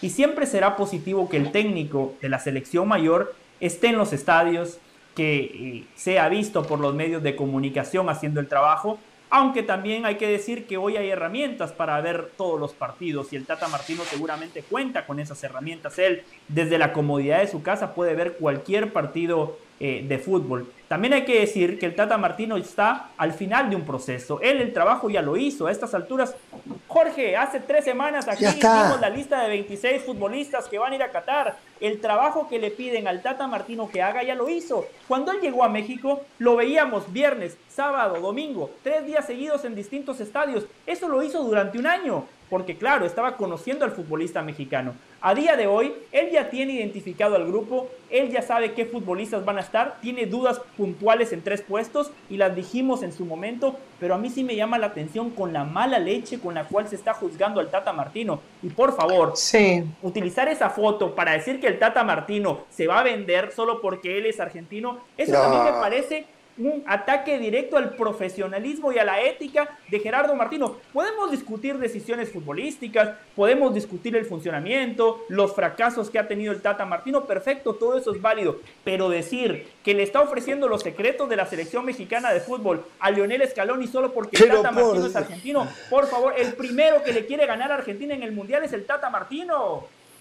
Se pierden las proporciones, se pierden las proporciones. A ver, yo era una de las que pensaba que el Tata Martino no debía seguir eh, al final de las eliminatorias porque veía que futbolísticamente el equipo no respondía, porque veía que no, no, no, ofrecía variantes, pero juzgarlo a partir de una visita para su país a mí me parece desproporcionado, me parece tonto, me parece incluso de falta de cultura futbolística. Y yo esto lo apunté muchas veces en la época de Osorio, cuando se eh, ensañaban en puntos absurdos, como su manera de hablar o su manera de eh, expresar ciertas cosas.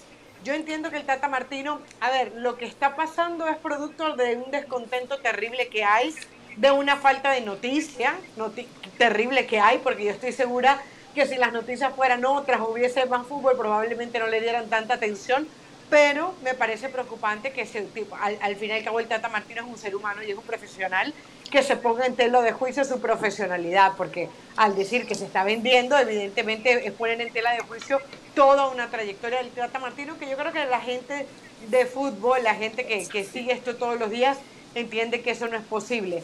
Creo que llama, hay un descontento en general, o sea, hay un descontento en general de lo que el Tata Martino no hizo. Algunos hablan de que por qué no llama Rocha, que por qué no, es verdad, o sea, yo entiendo que son jugadores que no van a a resolverte una situación, pero esto es producto que el equipo futbolísticamente nunca se encontró y yo repito, están esperando un milagro, están esperando la historia, porque ya por lo que mostró el equipo mexicano no debería brillar en el próximo Mundial de Fútbol. Entonces, pensando que ese es el futuro de la selección mexicana, empiezan eh, a, despotricar, porque lo que están es despotricando al Tata Martino y eso nunca va a ser sano. Eh, como estoy de acuerdo con, todo lo que se ha dicho, para no ser reiterativo, hay que ver lo que tenía enfrente Martino y, cómo se analiza o se critica en función de los resultados. Enfrente estaba Scaloni.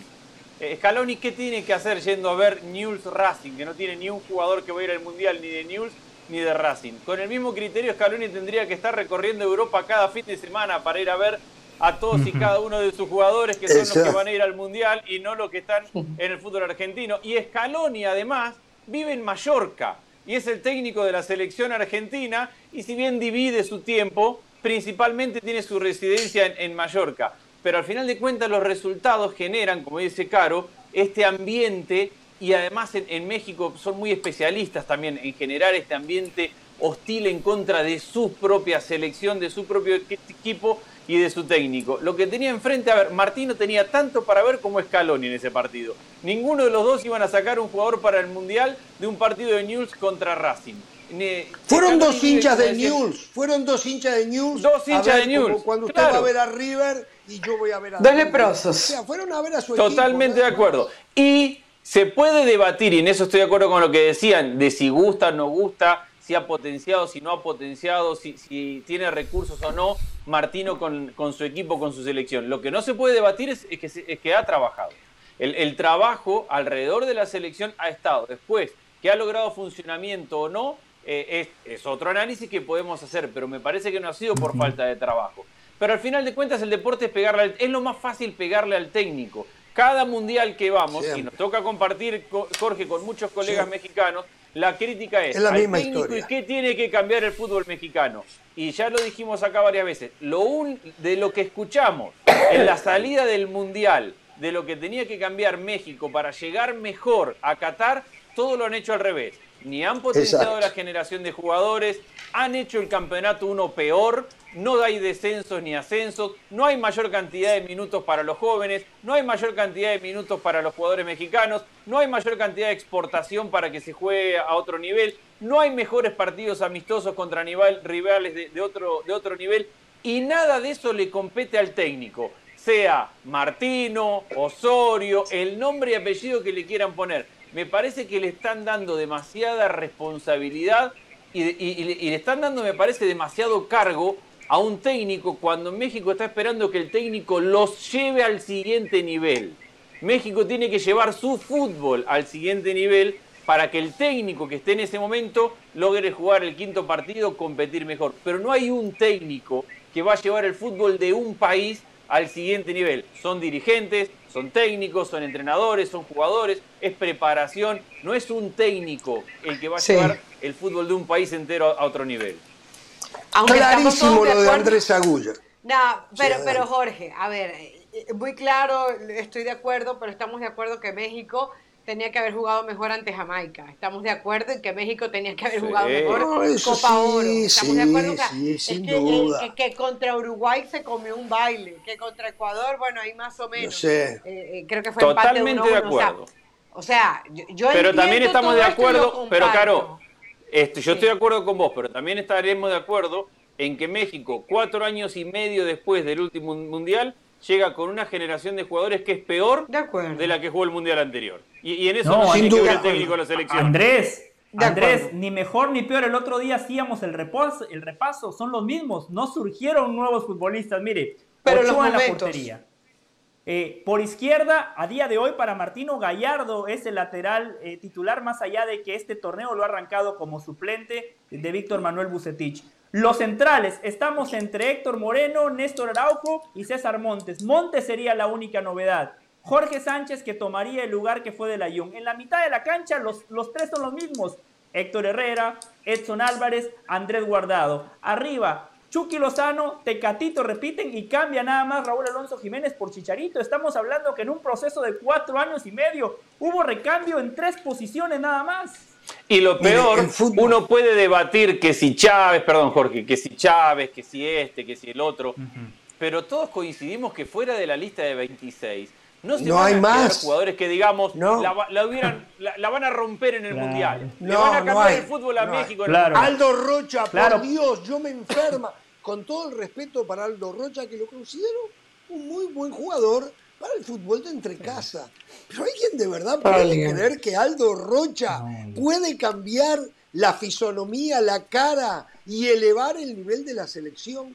No. Y, lo que juega en una posición y juega Jorge en una posición donde el Tata Martino más recursos tiene, ¿no? Los tres históricos, Edson Álvarez, Guardado, Héctor Herrera, Charlie Rodríguez. Y ahí le agrega Charlie podría ser titular. Tiene a él que juega que juega en Holanda, perdón, Países Bajos, tiene a Romo que ha sido parte del proceso y después hay otros futbolistas como Chávez, Luis como Chávez, que a día de hoy están por encima de, de, sí, de Aldo Rocha. exactamente. Acá, a ver, para la afición eh, mexicana que nos pueda ver. Pasión, determinación y constancia es lo que te hace campeón y mantiene tu actitud de ride or die baby. eBay Motors tiene lo que necesitas para darle mantenimiento a tu vehículo y para llegar hasta el rendimiento máximo. Desde sobrealimentadores, sistemas de sonido, tubos de escape, luces LED y más. Si buscas velocidad, potencia o estilo, lo encontrarás todo en eBay Motors. Con más de 122 millones de piezas, siempre encontrarás justo lo que buscas. Y con Guaranteed Fit de eBay, tienes la garantía de que tu pieza quede perfectamente a la primera o se te devuelve tu dinero. Porque con eBay Motors, quemas llantas y no tu dinero. Con las piezas que buscas, a los precios que quieres, tu auto se convertirá en el MVP que te dará el triunfo. eBay Motors. ebaymotors.com Solo para artículos elegibles se aplican restricciones. Muchachos, muchachos, eh, esto está muy claro. Eh, les están mintiendo y nos están mintiendo los directivos. Eh, lo desarrolló muy bien Andrés Agulla, todas las cosas mal que hacen los directivos. Como consecuencia, no hay suficiente cantidad de jugadores mexicanos que puedan darle un salto de calidad y una renovación a la selección. A mí me preocupa ya no tanto este mundial, el mundial del 26, donde México va a ser un coanfitrión. La realidad es de que no se ve en el horizonte una camada de nuevos jugadores. Puede que haya algún jugador suelto por acá o por allá, pero no se está viendo una camada de nuevos jugadores que sean bien trabajados. No se ve, muchachos. Terminemos con el cuento que el técnico del momento es el culpable. Entonces, ¿qué hacen? A ustedes les cambian el técnico, le traen a un nuevo y le genera a usted una nueva ilusión y piensa que ahora sí, todo va a estar bien porque este técnico sí sabe de fútbol. Eh, traen a Carleto Ancelotti, acaba de ser campeón de la Champions a eh, el Real Madrid. ¿Usted cree que Carleto Ancelotti va a poder cambiar el nivel de fútbol de la selección mexicana mientras la opción de elección sea tan limitada? No, no. Aunque usted fue uno de los que generó falsas expectativas, Jorge, usted tiene que ser el media culpa. Sí, sí, sí, sí. Ofrecerle, una disculpa a la gente. no, no, no. No, no, no. Con, Marcelo Flores, con Marcelo Flores y a todos los ah, integrantes de la banda nos queda claro que usted generó falsas expectativas. Usted pedía que a un chico que todavía no debuta con el Arsenal, ya lo dejaron de lado. La lista de 26. Ya lo dejaron de lado. La lista de 33 futbolistas para hacer pretemporada. A Marcelo Flores no le alcanza ni para hacer pretemporada con el Arsenal y usted lo pedía para la selección mayor de México. Acá, acá a mí me da lástima los otros días eh, yo no digo que Torrado no se tenía que haber ido, que Nacho, eh, Nacho Hierro no se tenía que haber ido, que Luis Ernesto Pérez no se tenía que haber ido y al resto que se fueron. Primero, lo de Torrado me parece otro desatino, porque si lo sostuvieron hasta ahora durante todo el proceso del Tata Martino, de alguna manera era uno de los apoyos que tenía el Tata Martino. Ahora se lo sacaron. Ahora el Tata tendrá que esperar al nuevo que llegue y no sé si en cuatro meses habrá tiempo para que se entiendan eh, de lo que necesita fundamentalmente el técnico de la selección. No fue acertado. ¿Qué apuro había ahora? ¿Saben cuál es el apuro? De engañarlo a usted, de hacerle ver que están haciendo cosas. Ese fue el apuro, porque perfectamente, si no hay nada para jugarse que no sea el Mundial, deja ahora Torrado que ya se entienden con el Tata y después del Mundial le das las gracias a Torrado. Pero ahora, a ver, debilitaron de alguna manera la selección mayor tratando de hacerle ver a usted que quieren o que están haciendo algo por los desatinos de los malos resultados de la sub-20. Es lamentable lo que está pasando. Es lamentable la dirigencia del fútbol mexicano. Escuchaba yo parte de la nota que le hizo David eh, Faitelson a Alejandro Iraragorri. Me quedé frío cuando Iraragorri dice, ¿para qué vamos a ir a jugar la Copa Libertadores de América, donde van nada más que cuatro equipos? ¿Qué hacen los otros 16? Les juro por Dios que me dio ganas de apagar el televisor. Pero ¿cómo puede decir tremendo disparate el señor Iraragorri? ¿Qué hacen los otros 16? Esforzarse y competir más para tener la oportunidad en el próximo campeonato de poder llegar a la Copa Libertadores de América. Darles motivos de esfuerzo a los jugadores, a los equipos y que esos jugadores en su mayoría sean mexicanos y no extranjeros para eso hay que ir a la Copa Libertadores. De Uruguay participan tres en la Copa Libertadores, pero hay otros 14 que quedan, o, 13, que quedan compitiendo con el deseo de ir, no van a llegar. Y bueno, mala suerte, pero tienen un objetivo por el cual esforzarse más. Un disparate absoluto, absoluto y total. Lo único correcto que dijo es que no nos podemos cegar, ustedes no se pueden cegar creyendo que la MLS no va a seguir avanzando. Sí, va a seguir avanzando la MLS, pero la MLS ya tiene su ruta.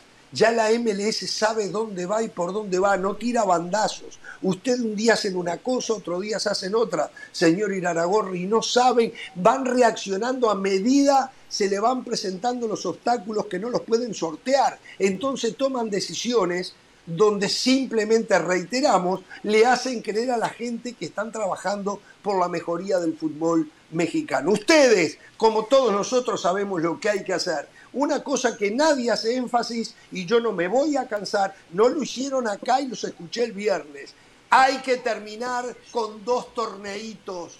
Hay que poner a la gente a competir por un gran torneo hay que bajar la liguilla a 8, si no a 4, pero mínimo a 8 y un solo torneo. Dejar esa mentira que cada 4 o 5 meses se puede ganar un torneito. Cosas que tienen arruinado al fútbol mexicano en sus pretensiones por convertirse en un protagonista internacional. De una vez y por todas lo tienen que entender, pero no se deje mentir más.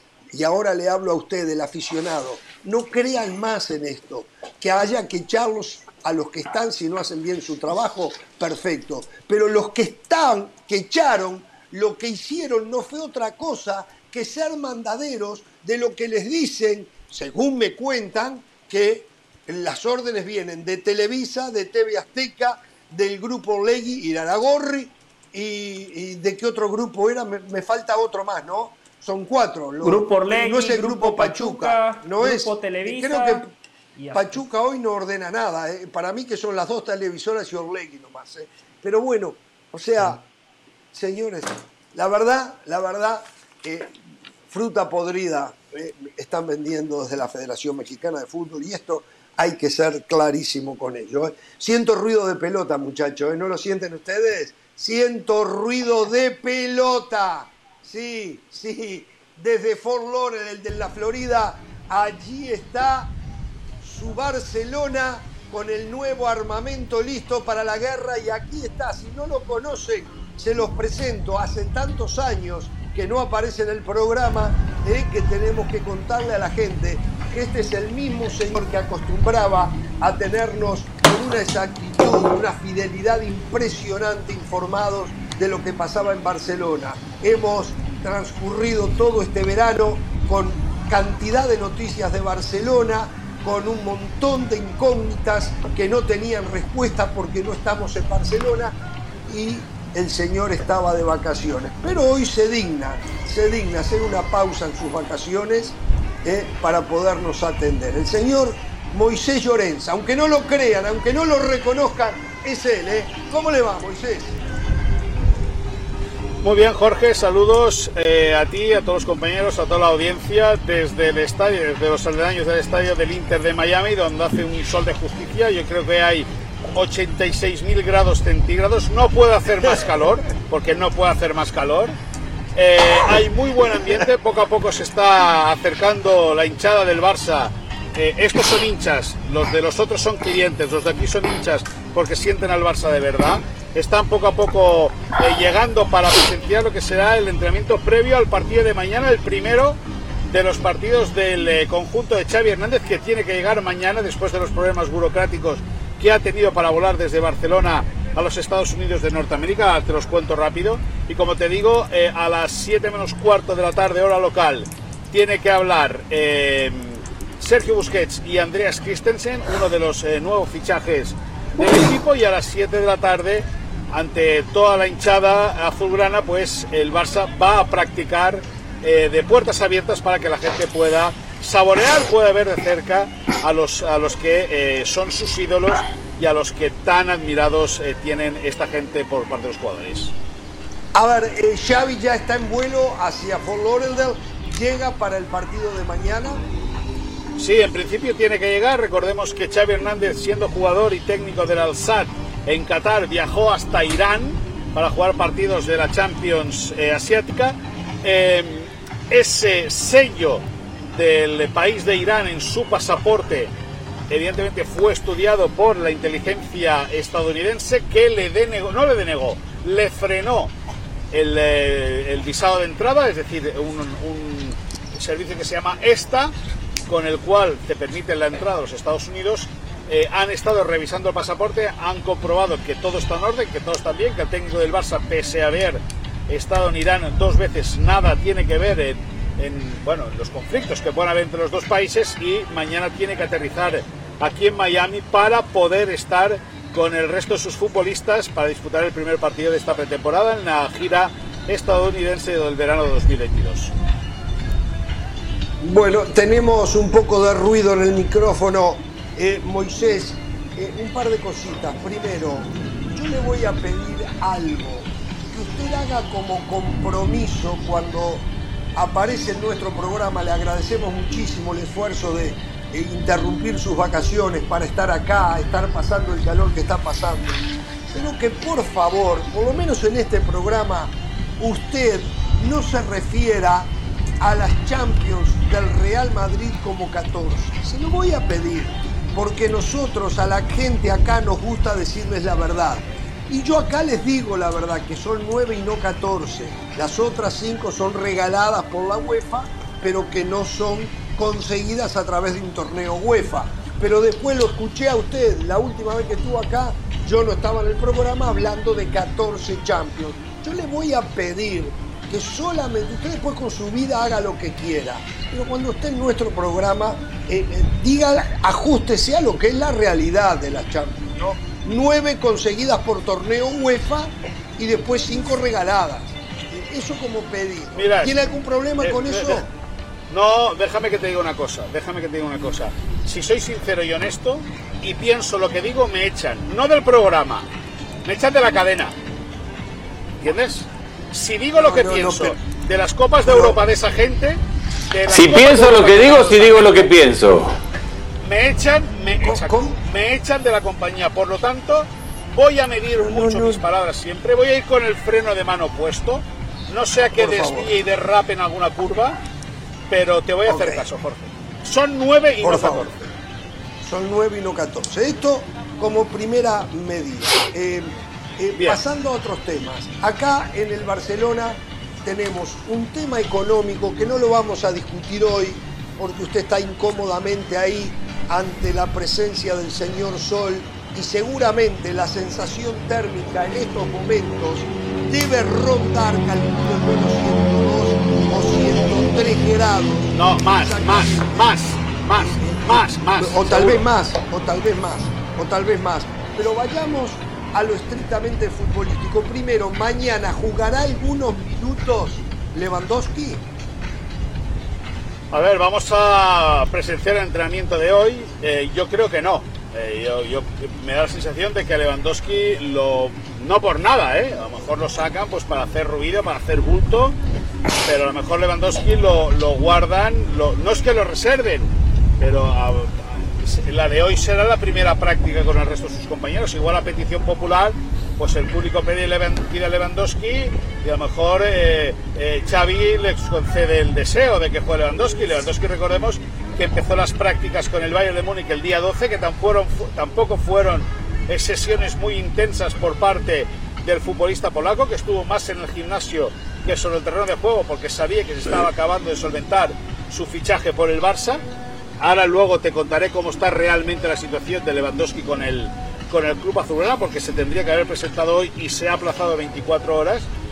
Pero con todo, yo creo que de sentido común, que venga Xavi, que conozca a Xavi, que hable con él y que el sábado en Las Vegas, en el primer amistoso o en el próximo amistoso de pretemporada del conjunto azulgrana ante el Real Madrid, eh, ahí sí que ya podamos ver a Robert Lewandowski, que al, al Real Madrid se los marca de 4 en 4.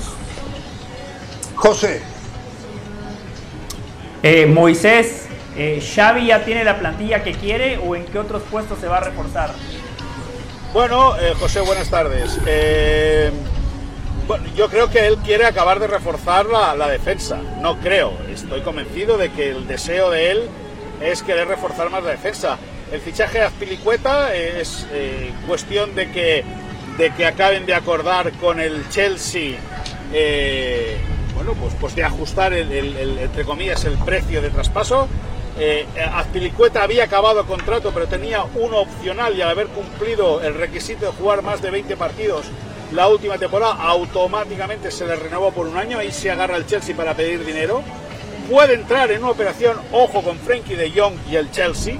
Ojo con Frenkie de Jong y el Chelsea.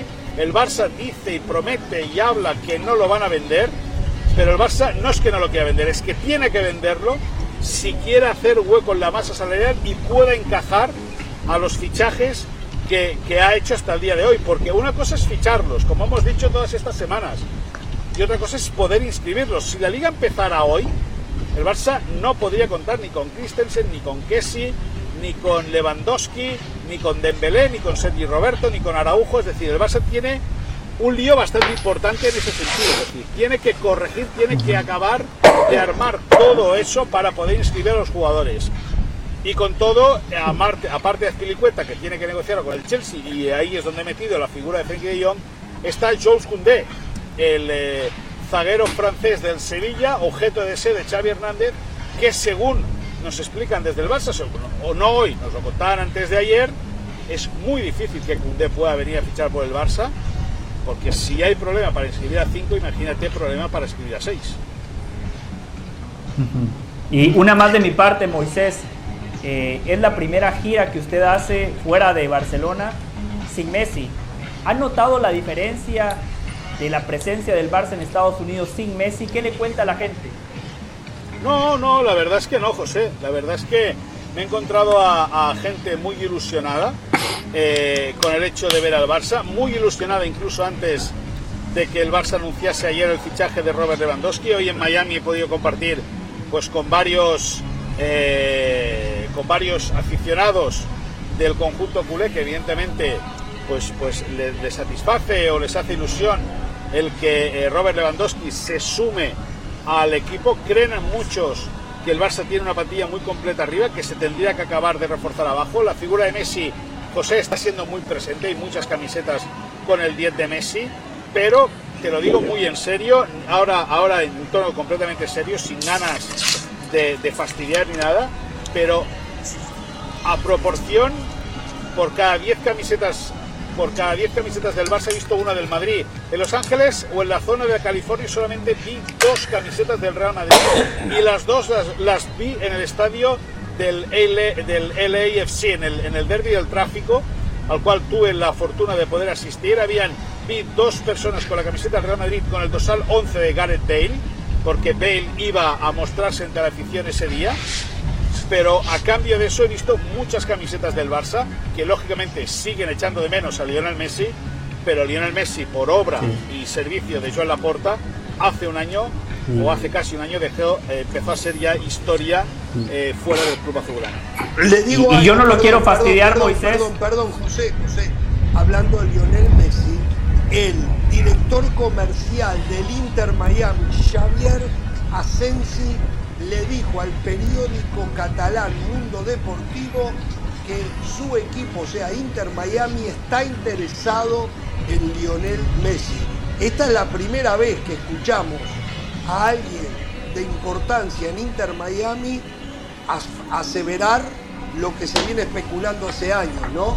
Inter Miami interesado en Lionel Messi, más allá que el Paris Saint Germain quiere firmarlo otro año más allá del 2023. Pero bueno, perdón, adelante José. No, es que eh, yo no, no quiero fastidiar a Moisés, pero antes el Barcelona cuando venía a Miami jugaba en el estadio de los Dolphins, que tiene una capacidad para 65 mil personas. Este nuevo Barça sin Messi lo metieron en el estadio del Inter Miami con una capacidad para 18 mil personas y recién el jueves de la semana pasada se agotaron los boletos. Antes Moisés con Messi, el Barcelona venía y llenaba los grandes estadios de Estados Unidos. Sí, pero escúchame una cosa, José, para eso hay que aprender.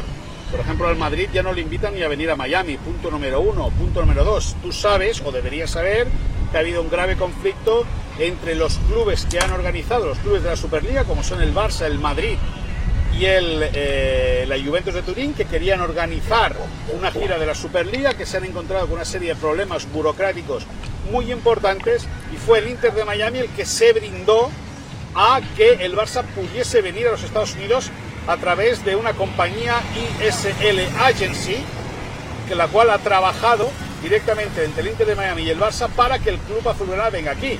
Lo que no va a hacer el Inter de Miami es traer al Barça a los Estados Unidos y llevárselo a jugar a otro estadio. Eh, lógicamente todo tiene su razón.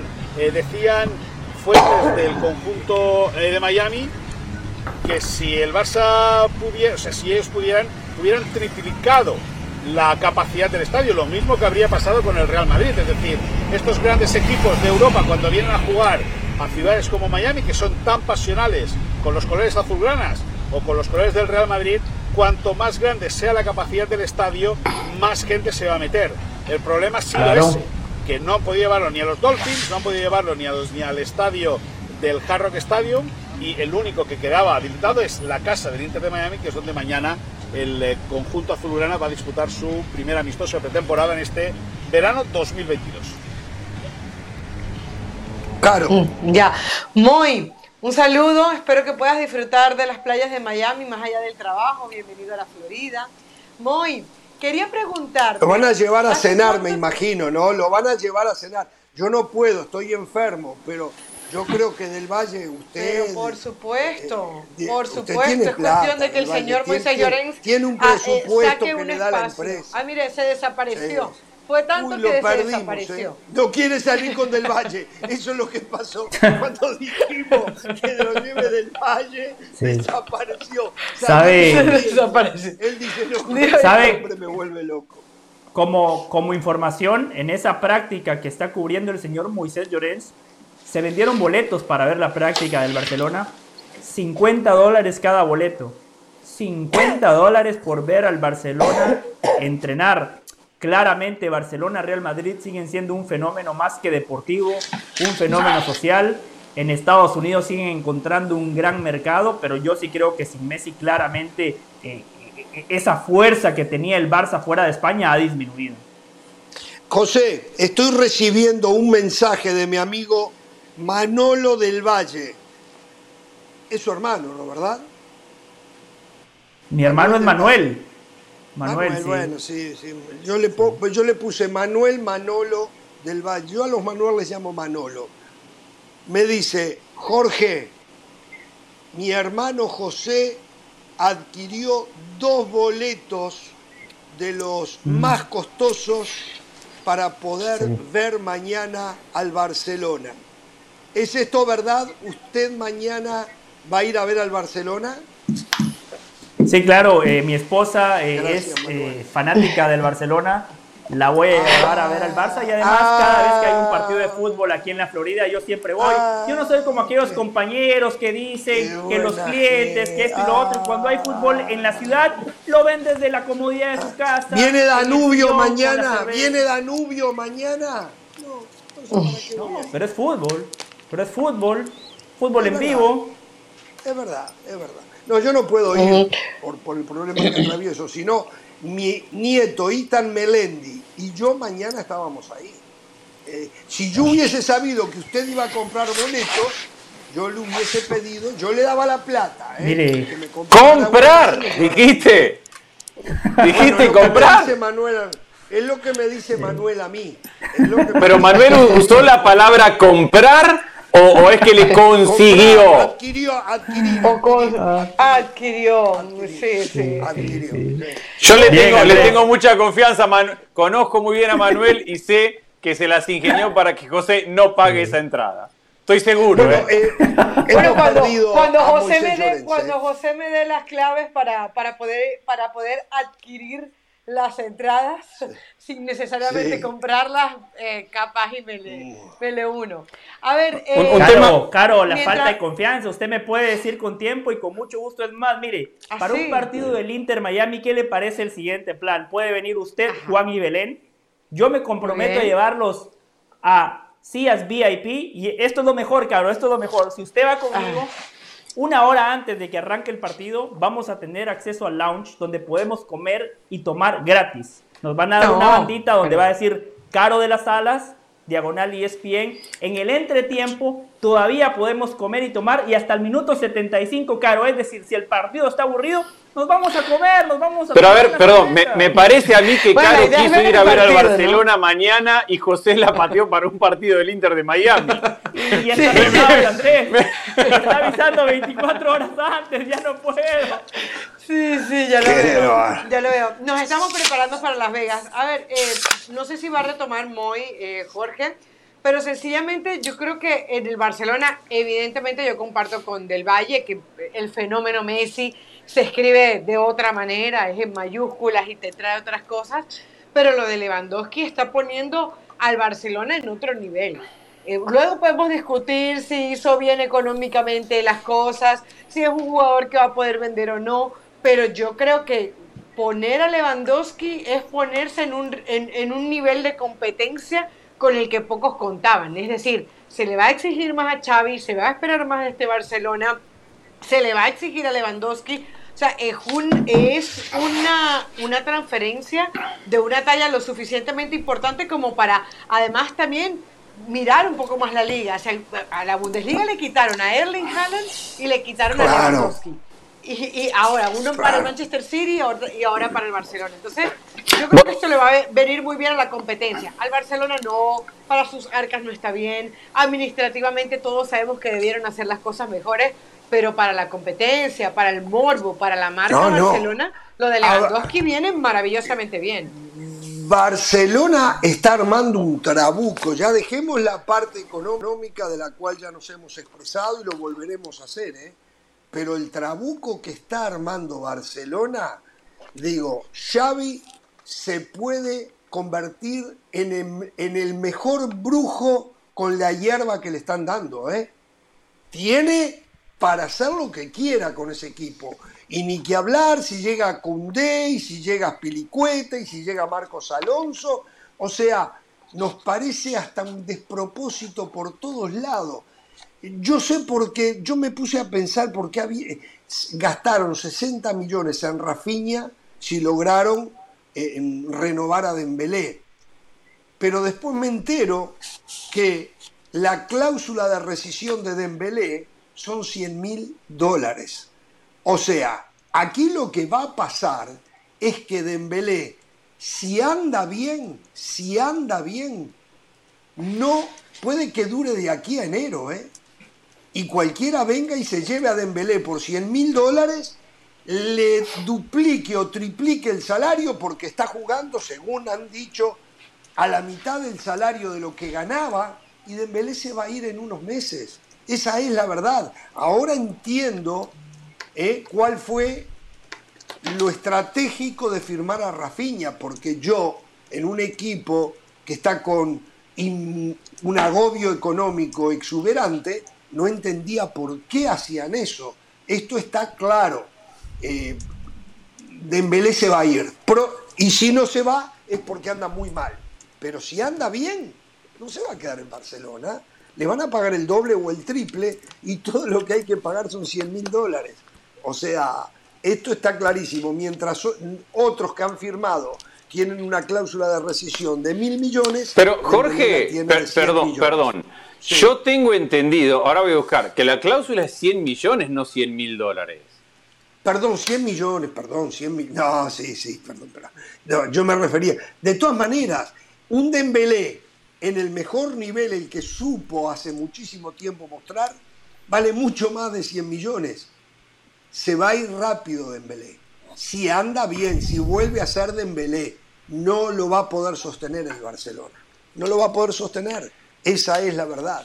Barcelona hizo un buen negocio, por lo menos va a recaudar 100 millones de euros o dólares, porque hoy están a la par, este, por este jugador que se le rebajaron el salario. Eh, pero estamos de acuerdo, ¿no? Que el plantel que está armando Barcelona y que no ha terminado es espectacular, es para ir a A ver, pensá, de, mitad de cancha para adelante, por banda derecha, ah. Rafinha o Dembélé, centro delantero, Lewandowski o Memphis Depay o el propio Aubameyang. Por banda izquierda puede jugar Ansu Fati, que también puede jugar de centro delantero, puede jugar Aubameyang, puede jugar Ferran Torres. Yo creo que Messi se va a ir a todo esto. Pero, pero mirá todas las alternativas que tiene de mitad de cancha para adelante. Es impresionante. Y en el medio campo. En Hasta problemas puede tener. Y van a haber muchos de caras largas, ¿no? Van a haber muchos de caras largas en el medio campo. Busquet, Gaby, Pedri, suponiendo que se va Frenkie de Jong, suponiendo que él no se quiere ir, que él no se quiere ir. Eh, le queda Kessi todavía, le queda Nico, eh, y no sé, hay Sergi Roberto. Pablo, Sergi Roberto, Pablo Torres, que dicen que es un jugador de futuro fantástico. Y en el fondo la llegada de Christensen. Tiene a Gaby. Eh, eh, ¿Perdón? Dijo Gaby. Sí. Ah, sí, sí, ah, sí, lo de Gaby. lo dijo. Christensen, una pareja de zagueros muy buena con Araujo y todavía tiene a Piqué y Eric García. Eric García. Eric García, correctamente. Por derecha tiene a Dest y tiene a Sergio Roberto. Para mí es el punto más flojo que tiene. el, lateral derecho es lo más flojo que tiene. Sí, pero si llega a Pilicueta ya lo arregla. Y por izquierda Marcos Alonso en una opción para Jordi Alba. Digo, si... Con que llegue uno bueno puede ah, jugar. Y si llega porque Araujo puede jugar porque Araujo puede jugar como lateral derecho también. Como lateral derecho que le vendría muy bien a la selección uruguaya, ¿no? Exactamente. Así que, digo, el trabuco que le están dando a Xavi, es impresionante. Después habrá que ver si el equipo funciona. Ese es otro tema. Pero en cuanto a plantel, es una locura.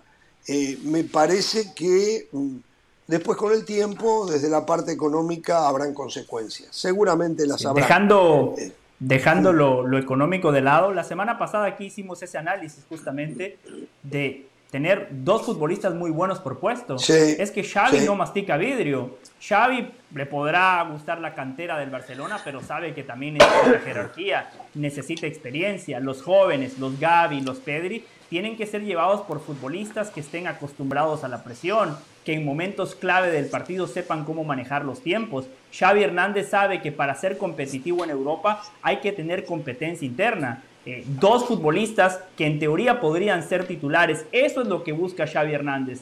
Lo de eh, Lewandowski, gran fichaje. El Barcelona en el papel, en teoría, acaba de fichar al Pichichi de la próxima temporada. Porque si vamos a hablar de goleadores, Lewandowski es más goleador que Benzema. Benzema es mejor futbolista que Lewandowski. Benzema es mucho más completo, tiene más magia. Pero eh, eh, esa característica distintiva que tienen los nueve, que es marcar goles, ahí Lewandowski le saca una pequeña ventaja a Karim Benzema. Después tendrá que venir el trabajo del técnico, de Xavi Hernández, que esto le ofrece recursos, le da herramientas, pero también le genera presión. La temporada pasada mucha gente perdonaba a Xavi, ah, es que no hizo la pretemporada, ah, es que arrancó a mitad de camino, ah, lo eliminaron en Copa del Rey, ah, pero no es su culpa, fracasó en la Supercopa, ah, pero ojo, eh, Kuman, eh, en Champions, eh, nada más tenía que ganarle al Benfica en el Camp Nou y no le pudo ganar. Ah, pero el fracaso es de Kuman, no de Xavi. Disputó la UEFA Europa League, no le pudo ganar al Eintracht. No, pero es su primera temporada, hay que darle tiempo. Ahora la dinámica cambia. Ahora Xavi Hernández lo vamos a tener que evaluar y le tendremos que exigir en base a los recursos que le han dado. De acuerdo, total, totalmente de acuerdo, totalmente de acuerdo. Xavi Sin desesperarse. Ahora va a tener una expresión, sin desesperar. A ver, yo creo Sí. que, ya, a ver, en, en- en su primera etapa de Xavi, la fisonomía de equipo no le llevó mucho tiempo encontrarla, ¿eh? El Barça con Koeman no se entendía qué jugaba. No se entendía qué jugaba. Con Xavi, al tercer partido ya comenzó a esbozar atisbos del fútbol que entiende Xavi es el que le calza perfecto al Barcelona y lo que quiere la afición del Barça. Por lo tanto, yo digo que habrá que esperar hasta octubre, de repente hasta que venga el parate por el Mundial, donde allí ya Barcelona debe de tener las ideas claras. Allí ya Barcelona Claro. debe tener las ideas y el fútbol que Xavi quiere. A Xavi va a haber que exigirle muchísimo, ¿eh? El plantel que le están armando es impresionante. Eh, después Para Champions todavía no le alcanza. Para Champions Pero ¿qué todavía le no falta? alcanza, a ver, eh, ojo, a ver, José, este José, José, no le porque, a ver, Sí. perdón, perdón, perdón. Usted me disculpa, usted me disculpa, pero sí le alcanza. Sí. Yo digo, yo digo, a ver, aceptando que los nombres que se están dando que llegarían, Aspilicueta, Marcos Alonso y Sí. Cundé, y Cundé, con esos tres, usted me dice que no le alcanza para No, pelear no le alcanza, pare la pelota. Pare la ¿Por qué? pelota. A ver, Perfecto. ¿por qué? Todos esos buenos nombres que usted dice son buenos y suscribo. Me adhiero a usted. Todos son no nada más adquisiciones, son refuerzos que le dan un salto de calidad al Barça en todas las líneas. Pero los rivales cuentan. Manchester City llevó a Haaland. Si algo le faltaba al City era tener un 9 que la meta. Hoy llevó al mejor 9 que estaba disponible en el mercado. Y encima lleva a Julián Álvarez, de los mejores futbolistas sudamericanos que han surgido en los últimos tres años. Se consolidó en River y marcó la diferencia en un equipo donde hay muchísima presión. El Bayern Múnich fichó a Sané. Hoy o en cualquier momento van a oficializar Mané, Mané, la Mané, contratación Mané. A Mané, A perdón, Mané. a Mané. Van a oficializar la contratación de Delit. Eh, Gravenbeck, ojo. No, está bien, pero está bien, pero el está año bien. Con, con el Ajax. Pero está Perfecto. bien. El Paris Saint Germain ya tiene Pero un va a competir con El Real Madrid que siempre es competitivo, pero para Pero va ganar a todavía no le competir con- alcanza. Pero va a competir con, para mí, para mí, este plantel de concretarse lo que falta, hombre por hombre, con alguna Está entre los ocho el mejores. por encima del Real Madrid. O por encima Sí, pero hay, una, pero hay una diferencia, pero para mí hay una diferencia que habrá que ver si es capaz de solventarla este equipo. Que los equipos que acaba de nombrar José, el Bayern de Múnich tiene una base que viene jugando juntos hace años. El Manchester City tiene una base que viene jugando juntos con el mismo técnico hace varios años.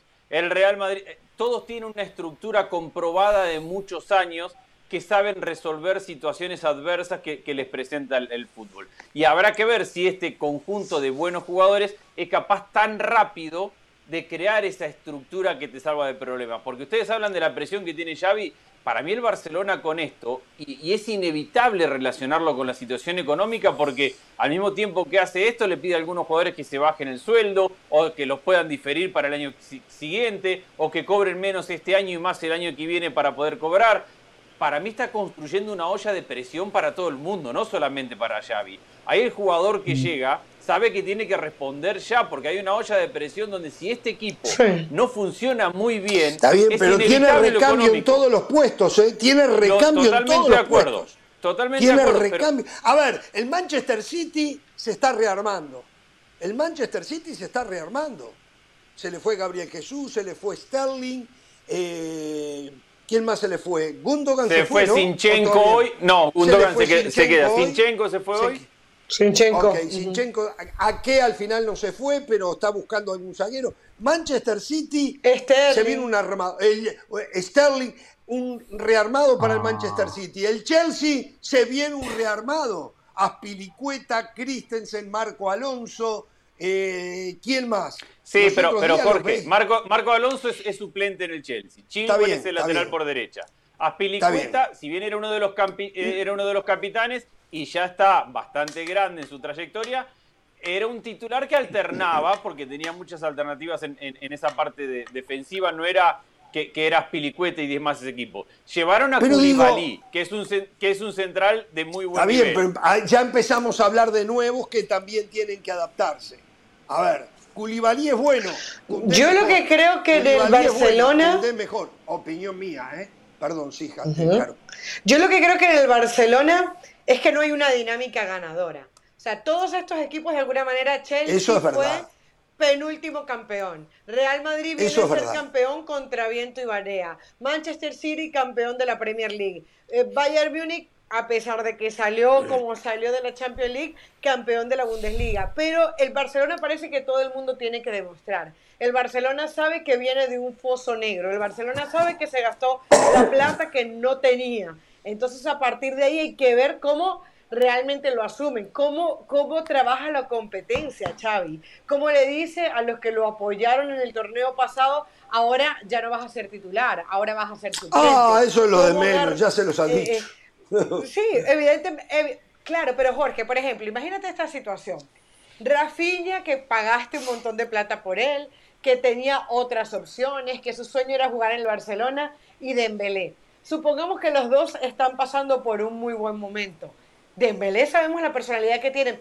A ver, yo no digo, todo eso van a ser problemas que todo técnico quiere tener. Eh, yo, yo vuelvo a mi teoría de que Xavi tiene un equipazo.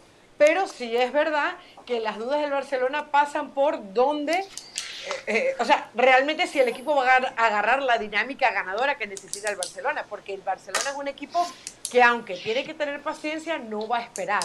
A Xavi no van a esperar porque el equipo juegue bonito, golee y gane. No, la gente va a esperar que juegue bonito y, que, y que también gane. Entonces, bueno, sí, pero yo insisto.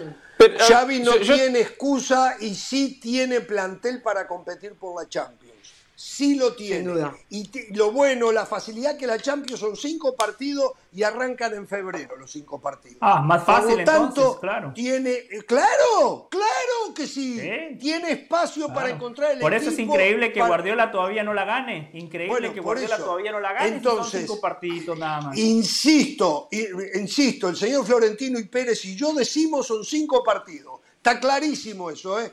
Flore, don Flore, estamos totalmente encolumnados en eso. Son cinco partidos, lo dice el presidente del Real Madrid. La Champions son cinco partidos. Por lo tanto, Xavi tiene tiempo para armar el equipo y tiene que armarlo o se tendrá que ir, porque la locura de gastos, eh, la dilapidación de plata que hizo la Porta para que el conjunto sea competitivo en todas sus líneas y en todos los campeonatos que participe, es, es, desquiciante.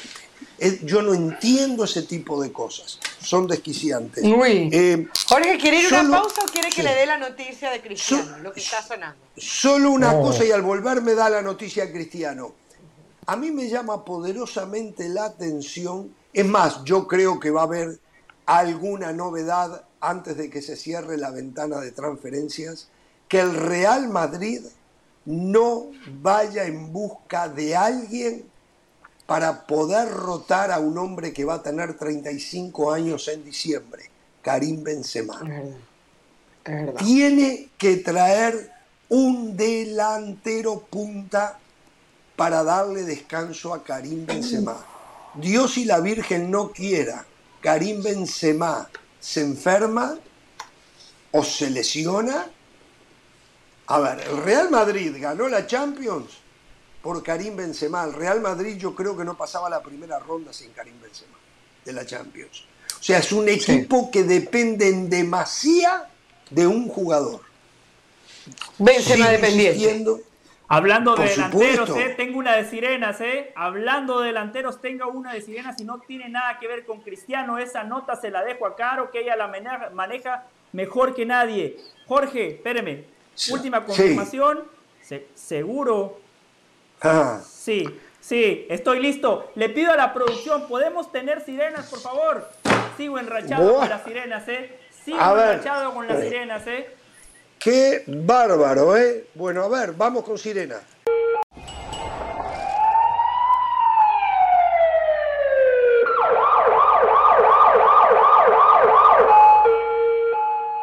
Eh, tira la plata, tira la plata en sirenas. Alguien, alguien tiene que estar al pendiente del futuro de los futbolistas sudamericanos.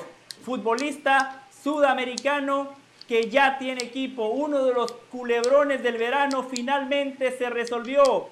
Centro delantero, goleador, goleador de nombre Luis, de apellido Suárez, aquí en Jorge Ramos y su banda.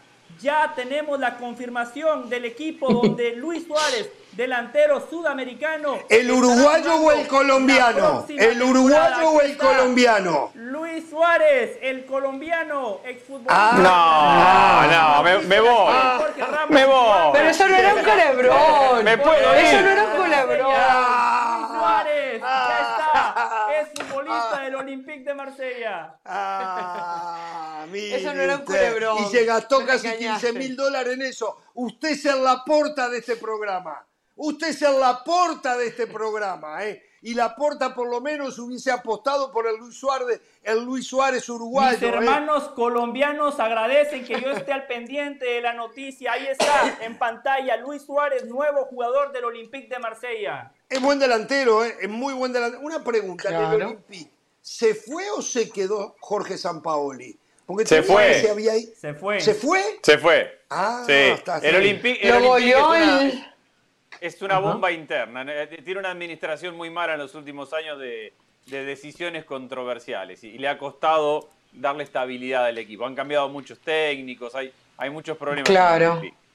No fue Vamos ahí a ir a la que pausa. se fue Marcelo Bielsa, que había durado muy poquito. No sí, claro. No, poquito no, estuvo un tiempo. bueno, claro, y, la próxima temporada duró nada y, se fue porque dijo que no estaba de acuerdo.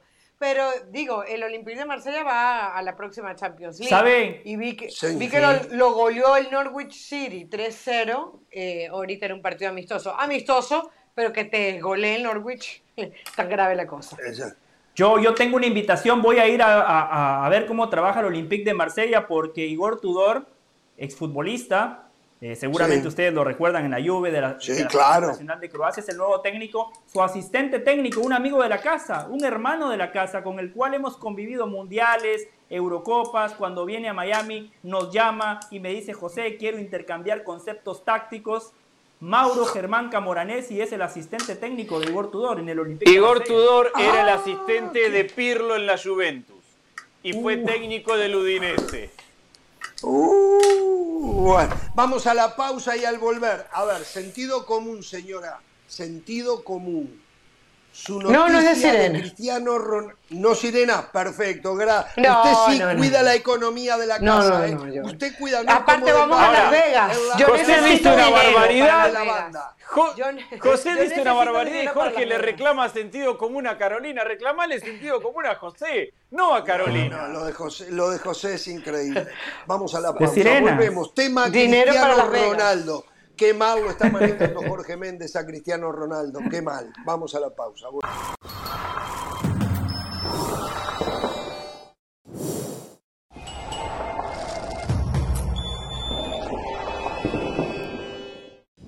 Seguimos en Jorge Ramos y su banda. Recuerden que ESPN Plus tiene todo lo mejor del mundo del deporte. Ahora vamos con Pilar Pérez para ver qué hay en el mundo de otros deportes. Adelante, Pilar.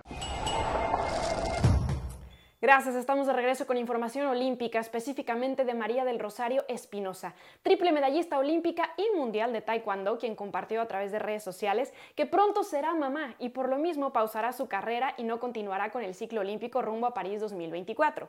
Aseguró que su prioridad ahora mismo es cuidarse, prepararse y recibir a su bebé que se encuentra en excelente estado de salud, al igual que ella. También confesó que extrañará evidentemente el entrenamiento y la competencia, además de vestir los colores de su país, pero que va a continuar apoyando a sus compañeros y a su selección durante su preparación. Agradeció profundamente a su equipo de trabajo, a sus amigos, a sus familiares, a las instituciones deportivas, patrocinadores y organismos gubernamentales por su apoyo inigualable durante toda su carrera y específicamente durante esta nueva etapa de su vida. Cualquier novedad, dijo, lo estará actualizando a través de sus redes sociales y por supuesto nosotros estaremos muy al pendiente deseándole lo mejor. Hasta aquí los detalles de ella y su familia, pero les recordamos que el arranque de la liga está aquí a través de ESPN Plus. El próximo 12 de agosto se dará el silbatazo inicial de la temporada 2022-2023 y usted no se la puede perder a través del líder mundial. Nosotros continuamos con más aquí en Jorge Ramos y su banda.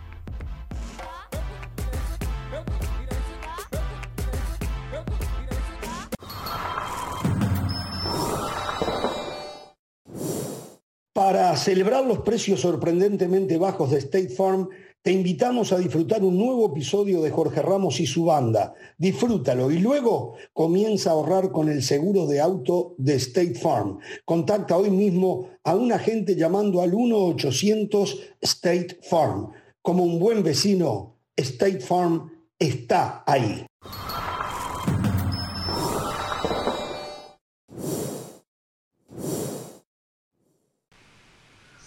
Hay un caso puntual, o a ver, varios casos puntuales en esta ventana de transferencias. Jugadores que hasta hace poco eran eh, las figuras del mundo. Eh, era impensado que no se sabe dónde van a jugar en el próximo año futbolístico. Uno de ellos es Luis Suárez, el otro es Cavani. No, pero ya sabemos, va a jugar en el Olympique de Marsella. No, no, pero yo hablo de Luis Alberto Suárez, el uruguayo. Ah. El otro es Edinson Cavani. Y por razones diferentes no se sabe qué va a pasar con Cristiano Ronaldo. La señora Carolina de las Alas dice tener novedades de Cristiano Ronaldo. Lo escucho. Bueno, Jorge, tiene que ver un poco con lo que usted anunciaba en su titular. De hecho, hablaba, creo que utilizó la palabra sátira algo, algo así dijo, como que no creía ah, mucho. Pero la información sigue creciendo, sigue eh, llenándose de argumentos y nosotros tenemos la obligación de darla. La operación Cristiano Ronaldo nos hacen llegar. Cristiano Ronaldo Atlético está en marcha según el diario AS. Pero antes el Atlético debe deshacerse de dos delanteros le doy otra información. Dicen que el Cholo Simeone dio el ok, es decir, que se planteó realmente en la oficina del Cholo Simeone traer a Cristiano Ronaldo y él dijo, sí, estoy completamente de acuerdo. Eh, cuando el Cholo Simeone habla en el Atlético Madrid, todos obedecen, es un dios en el Atlético de Madrid, pero evidentemente habrá que ver si la economía del club lo permite. Ahora, la gran pregunta es, solamente la economía separa a Cristiano Ronaldo del Atlético de Madrid, porque si eso es así, aquí hay tema, pero para el rato. Y, pero por Dios. Y además las posibilidades de que lleguen aumentarían muchísimo. Bueno, a ver, eh, primeras reacciones a esto. Acabo de escuchar algo, digo yo nunca tuve dudas, pero acabo de escuchar una reacción de José del Valle de muy bien, que me deja claro que él no tiene ningún problema con que Cristiano Ronaldo vaya al Atlético de Madrid. Para aquellos que no entienden mucho, el Atlético de Madrid es el otro acérrimo rival del Real Madrid. Em, la relación de las aficiones no es de las mejores.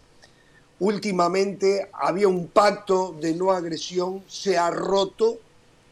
Eh, la rispidez está allí a flor de piel. Y esto de que Cristiano Ronaldo no salga a desmentir, como salió, por ejemplo, a decir que no iba para el Sporting de Lisboa, fue lo primero que hizo fue utilizar sus redes sociales, eh, y que esto sea apañado por los José del Valle, deja en claro las diferencias que hay entre un hincha y un cliente. Yo no me quiero imaginar que Edinson Cavani me venga a decir a mí que va a jugar en Defensor Sporting. No me quiero imaginar. A mí, a Qué bien defensor ayer, ¿eh? Ganó. ¿eh? Sí, muy bien, lo ganó. Sí, sí. Después hablamos del partido, si quiere. O sea, está claro, aquí está claro que los del Valle que pululan en el mundo terminan todavía inclinándose más por las figuritas que por el respaldo del club. Yo estoy seguro, yo estoy seguro, aunque nunca lo va a decir públicamente, que Florentino Pérez se agarrará la cabeza si Cristiano Ronaldo acepta ir a jugar al Atlético de Madrid y que a Florentino Pérez le causará un dolor, un desasosiego y una bronca bárbara que al Cristiano Ronaldo que respaldó, que él dijo que lo ayudó a ganar balones de oro y todo, hoy se vaya a la vereda de enfrente. Porque esa es la realidad de aquellos que somos hinchas. Y se lo podemos preguntar a Agulla, eh, no sé si Marcelo Gallardo mañana dice que va a ir a dirigir a Boca. No, es imposible se acaba el monumento a Gallardo en la puerta del Monumental. Se, acaba.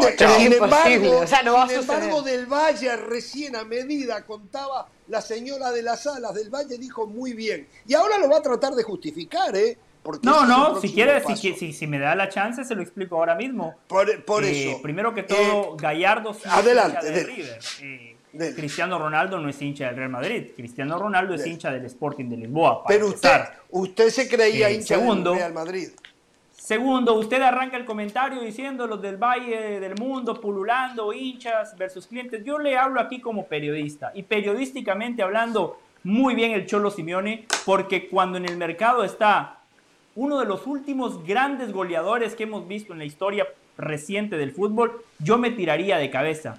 A mí me sigue sorprendiendo que equipos sumamente importantes hayan pasado de Cristiano Ronaldo como que si estuviésemos hablando de cualquier Pepito Pérez. Estamos hablando de Mr. Champions, que a sus 37 años, el tipo la temporada pasada fue el tercer máximo goleador de la Liga de Inglaterra, que para usted es la liga más competitiva del planeta. Cristiano Ronaldo fue el máximo goleador de su equipo en Champions y en Premier. Y por eso digo yo muy bien, porque el Cholo Simeone es un tipo de fútbol. Y el otro día él lo explicaba en un audio que se filtró eh, después del Mundial de Rusia 2018, cuando el Cholo Simeone claramente decía, si yo tengo que armar un equipo de cero entre Messi y Cristiano, yo prefiero a Cristiano Ronaldo y él explicaba y daba las razones futbolísticas del por qué Cristiano Ronaldo encaja de mejor manera en el esquema del Cholo Simeone, porque decía el técnico argentino, Cristiano Ronaldo te puede resolver un partido de muchas maneras te, salta, te gana por el juego aéreo, te anticipa un defensa y en el primer toque te define. Messi es un futbolista más colectivo que necesita más del juego. Para el esquema Cholo Simeone, Cristiano Ronaldo encajaría de manera perfecta, por eso yo dije muy bien Jorge Ramos. Bueno, y le pregunto, ¿no le duele a usted que Cristiano Ronaldo no haya salido en las redes sociales como lo hizo con el rumor de que iba al Sporting de Lisboa, a desmentir que él aceptaría ir a jugar al Atlético de Madrid? Se lo pregunto. Reitero, reitero, usted me lo pregunta como hincha, le repito, el fútbol es al hincha, al hincha, muchas veces y también le digo, hemos tenido y también le digo, y también le digo, y también le digo, también le digo que en cualquier relación tiene que haber reciprocidad. Lo que pasa es que usted nada más lo lleva a un lado. A ver, Jorge Méndez el verano No me contesta. pasado le dijo al Real Madrid. ¿les interesa fichar a Cristiano Ronaldo? El Real Madrid dijo no. En este verano Jorge Ramos lo volvió a poner en la órbita del Real Madrid y el Real Madrid le dijo Jorge no. Méndez. Entonces, si el Jorge, Real yo Madrid no me le meto dice en que no a ¿eh? Cristiano Ronaldo, ¿por qué Cristiano Ronaldo le tiene que deber favores al Real Madrid? No, Jorge. Lo que Sí, pero- Cristiano Ronaldo con el Real Madrid nadie lo quita. Nadie lo quita. El hecho de que Cristiano juegue el día de mañana en el Atlético no cambia ni un ápice. Cristiano Ronaldo es parte importante de la historia del Real Courtois Madrid no- y nada de lo que haga José. de adelante Courtois va cuando va ya Wanda. Hasta José, la pero ¿sabes qué? abuela de Courtois es insultada en el Wanda. O- que ya no es más Wanda, pero bueno, en el José, Metropolitano. eh, eh, a eso iba. A ver, lo que tú acabas de decir es completamente cierto. Todas las oportunidades que tuvo Cristiano de volver al Real Madrid no lo aprovecharon. Cristiano no le debe nada al Real Madrid. Pero lo que yo creo que esto nos deja en evidencia, independientemente de que Cristiano llegue o no al Atlético de Madrid, es que siempre fue un matrimonio por conveniencia. Porque fíjense, Messi salió más por la puerta de atrás, tal vez que Cristiano. Más o menos parecido. Tal vez. Por diferentes circunstancias, pero, tal vez. pero, pe- pero terminó saliendo más por la puerta de atrás que Cristiano. Ok, perfecto. Pero Messi, yo dudo que juegue en un equipo que no sea el Barcelona en la Liga de España. Porque Messi, más allá de toda la plata que le pagaban, de todos los títulos que ganó, etcétera, no solamente era una relación por conveniencia, era una pasión, e- era una relación. Pero Messi amor, estaba porque- desde los 13 porque- años. por- porque estaba en la cantera, a eso voy, porque estaba en la cantera, etcétera. O lo que queda evidenciado en esta conversación es que Cristiano nunca fue más que una relación por conveniencia, en donde tú marcabas goles y yo te pagaba por ello. El día que me dejaste de servir, el día que me pareciste muy caro, el día que me pareció que podía venderte al mejor postor, lo hice. Y eso deja cierta desazón para quienes nos gusta el fútbol eh, más puro, porque se supone que los números que marcó Cristiano Ronaldo le deberían dar para ser ídolo, para, para, para ser imborrable, para que el nombre de Cristiano Ronaldo sonara en el, Es en el ídolo. Bernabéu y no quisiera... Es, es, es un ídolo, pero no es un ídolo intocable eh, eh, del Valle. Porque si fuese un ídolo intocable, no quisieran ni que el Atlético de Madrid lo, lo, lo buscara. Y hoy fíjate cómo hoy esa posibilidad está latente. Ahora, eso es la parte romántica del asunto y todo. Lo que yo sí creo es que el Cholo Simeone, con la personalidad que tiene, probablemente no le importa tener un Cristiano Ronaldo en, la, eh, en- en el vestuario. Hay muchos técnicos que no quieren un Cristiano Ronaldo en el vestuario porque si- sienten que sus egos, que su forma de ser, que su falta o no de compañerismo no le ayuda y no le complementa lo deportivo. Evidentemente, Simeone no tiene esos complejos, si les queremos llamar así, y le gustaría contar con Cristiano. Yo, yo creo que si, que si es verdad lo que está sonando, creo que hay muchas posibilidades de que Cristiano llegue, porque el Atlético no creo que se vaya a detener por lo económico si el Cholo quiere a Cristiano Ronaldo. Ahora, ah, ojo y no lo están usando el Atlético de Madrid, a ver, porque la realidad es que Cristiano quiere jugar Champions y quiere jugar Champions en un equipo con posibilidades. Pensemos, ¿cuántos equipos con posibilidades hay para que pueda ir Cristiano Ronaldo? Eh, en Italia, ¿quiénes van a jugar Champions? El Inter no va a llevar a Cristiano porque acaba de llevar a Lukaku. El Milan no puede competir por la Champions todavía, está muy lejos, no tiene plantel, no tiene cómo pagarle a Cristiano Ronaldo. La Juventus ya estuvo, en el Napoli no va a ir. Vamos a, Inglaterra. No va a jugar en el Manchester City, no va a jugar después de lo que pasó el año pasado y ya contrataron a Haaland. Intentaron llevarlo al Chelsea. Lleva- Jorge Méndez impulsa con su gente el rumor del Chelsea, del interés. Llegaron a decir hay una oferta del Chelsea por Cristiano Ronaldo porque se fue Lukaku y porque tiene sentido que vaya al Chelsea porque necesita un centro delantero o no lo tiene. Tuchel lo negó rotundamente, dijo automáticamente no lo quiero. Al Tottenham no va a ir porque está Harry Kane, no tiene lugar en equipo de Premier y a Liverpool mucho menos para jugar en, en la Champions. Vayamos a, Pa- a- a Francia, el Paris Saint Germain no va a jugar y no hay otro equipo de nivel. Vayamos a España. A mí lo que me pareció vergonzoso fue la porta el otro día negando, negándose a negar que Cristiano Ronaldo podía ser jugador del Real Madrid. Cuando le preguntaron por Cristiano Ronaldo dijo, no voy a hablar de nombres del mercado, cuando lo primero que tiene que hacer por esto que están estableciendo acá, del, de- del hincha, de la relación, de la rivalidad, es decir, no voy a hablar de ningún nombre, pero Cristiano no va a venir. La porta se negó a callarse la boca. Al Real Madrid no va a volver. Al Bayern de Múnich también intentaron meterlo por todos lados, porque neces- no, no tiene un 9, porque se va Lewandowski. ha, salido el director deportivo Bayern de Múnich cinco veces ya a decir, respetamos a Cristiano, pero no, lo que, no forma parte de nuestra idea y no queda más. ¿A, dónde va a ir Cristiano Ronaldo? ¿Qué, otro equipo puede ir Cristiano Ronaldo a competir medianamente bien por la Champions? No los hay. Por eso, ojo y no están usando al Atlético de Madrid para seguir poniendo el nombre de Cristiano ahí, para ver si, si reacciona el Bayern, para ver si reacciona el Chelsea, porque no hay otro lugar para Cristiano Ronaldo en Champions de un equipo que pueda jugar por algo importante en Champions. Está claro que Jorge Méndez no hizo una buena lectura de lo que hoy es el mercado para Cristiano Ronaldo. Él podría haber trabajado un poco más en silencio o en silencio absoluto, eh, dando, haciendo una ronda por esos equipos. Cristiano Ronaldo no tomó esta decisión en las últimas tres, cuatro semanas. Cristiano Ronaldo hace rato que se tiene que haber dado cuenta que Manchester United no iba a clasificar a la próxima Champions, que venía, que era una debacle las últimas, no sé, seis, ocho jornadas, estamos hablando de dos meses, antes de que se terminara la Premier, y que el equipo no, no le alcanzaba para llegar a la Champions. Por lo tanto, Jorge Méndez debió de haber hecho una ronda en silencio por aquellos clubes que van a competir por la próxima Champions. No lo hizo y dejó que todo esto saliera públicamente. Hoy Cristiano Ronaldo ya no tiene el mercado eh, que él todavía creía que iba a tener, que se iban a morir por tenerlo. Ni siquiera el Real Madrid, a quien le entregó tanta gloria, hoy ya no le interesa Cristiano Ronaldo. Este es un mal manejo de quien representa te hago una pregunta. Ronaldo. No lo deportivamente no, son incompatibles. ¿Y, si es al revés? deportivamente no son incompatibles hoy. Pregunto, ¿y, si, es, al revés? perdón, Carlos, perdón, perdón. No, no, no. Que, que, Jorge Méndez efectivamente llamó al Bayern de Múnich, al Chelsea, a, todos los equipos que van a jugar Champions por algo, importante y todos le dijeron no.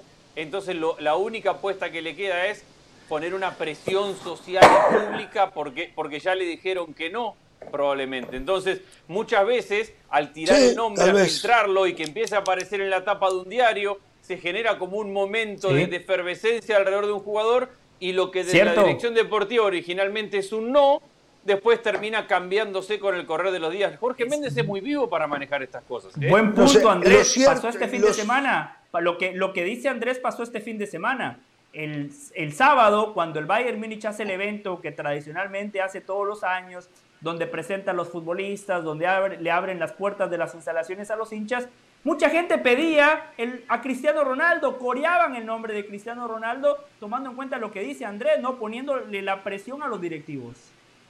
Em, no sé, yo me parece que no lo protegieron a Cristiano Ronaldo. En el caso del Atlético de Madrid, eh, habría que preguntarle inclusive a la afición colchonera cómo se sentiría con Cristiano Ronaldo.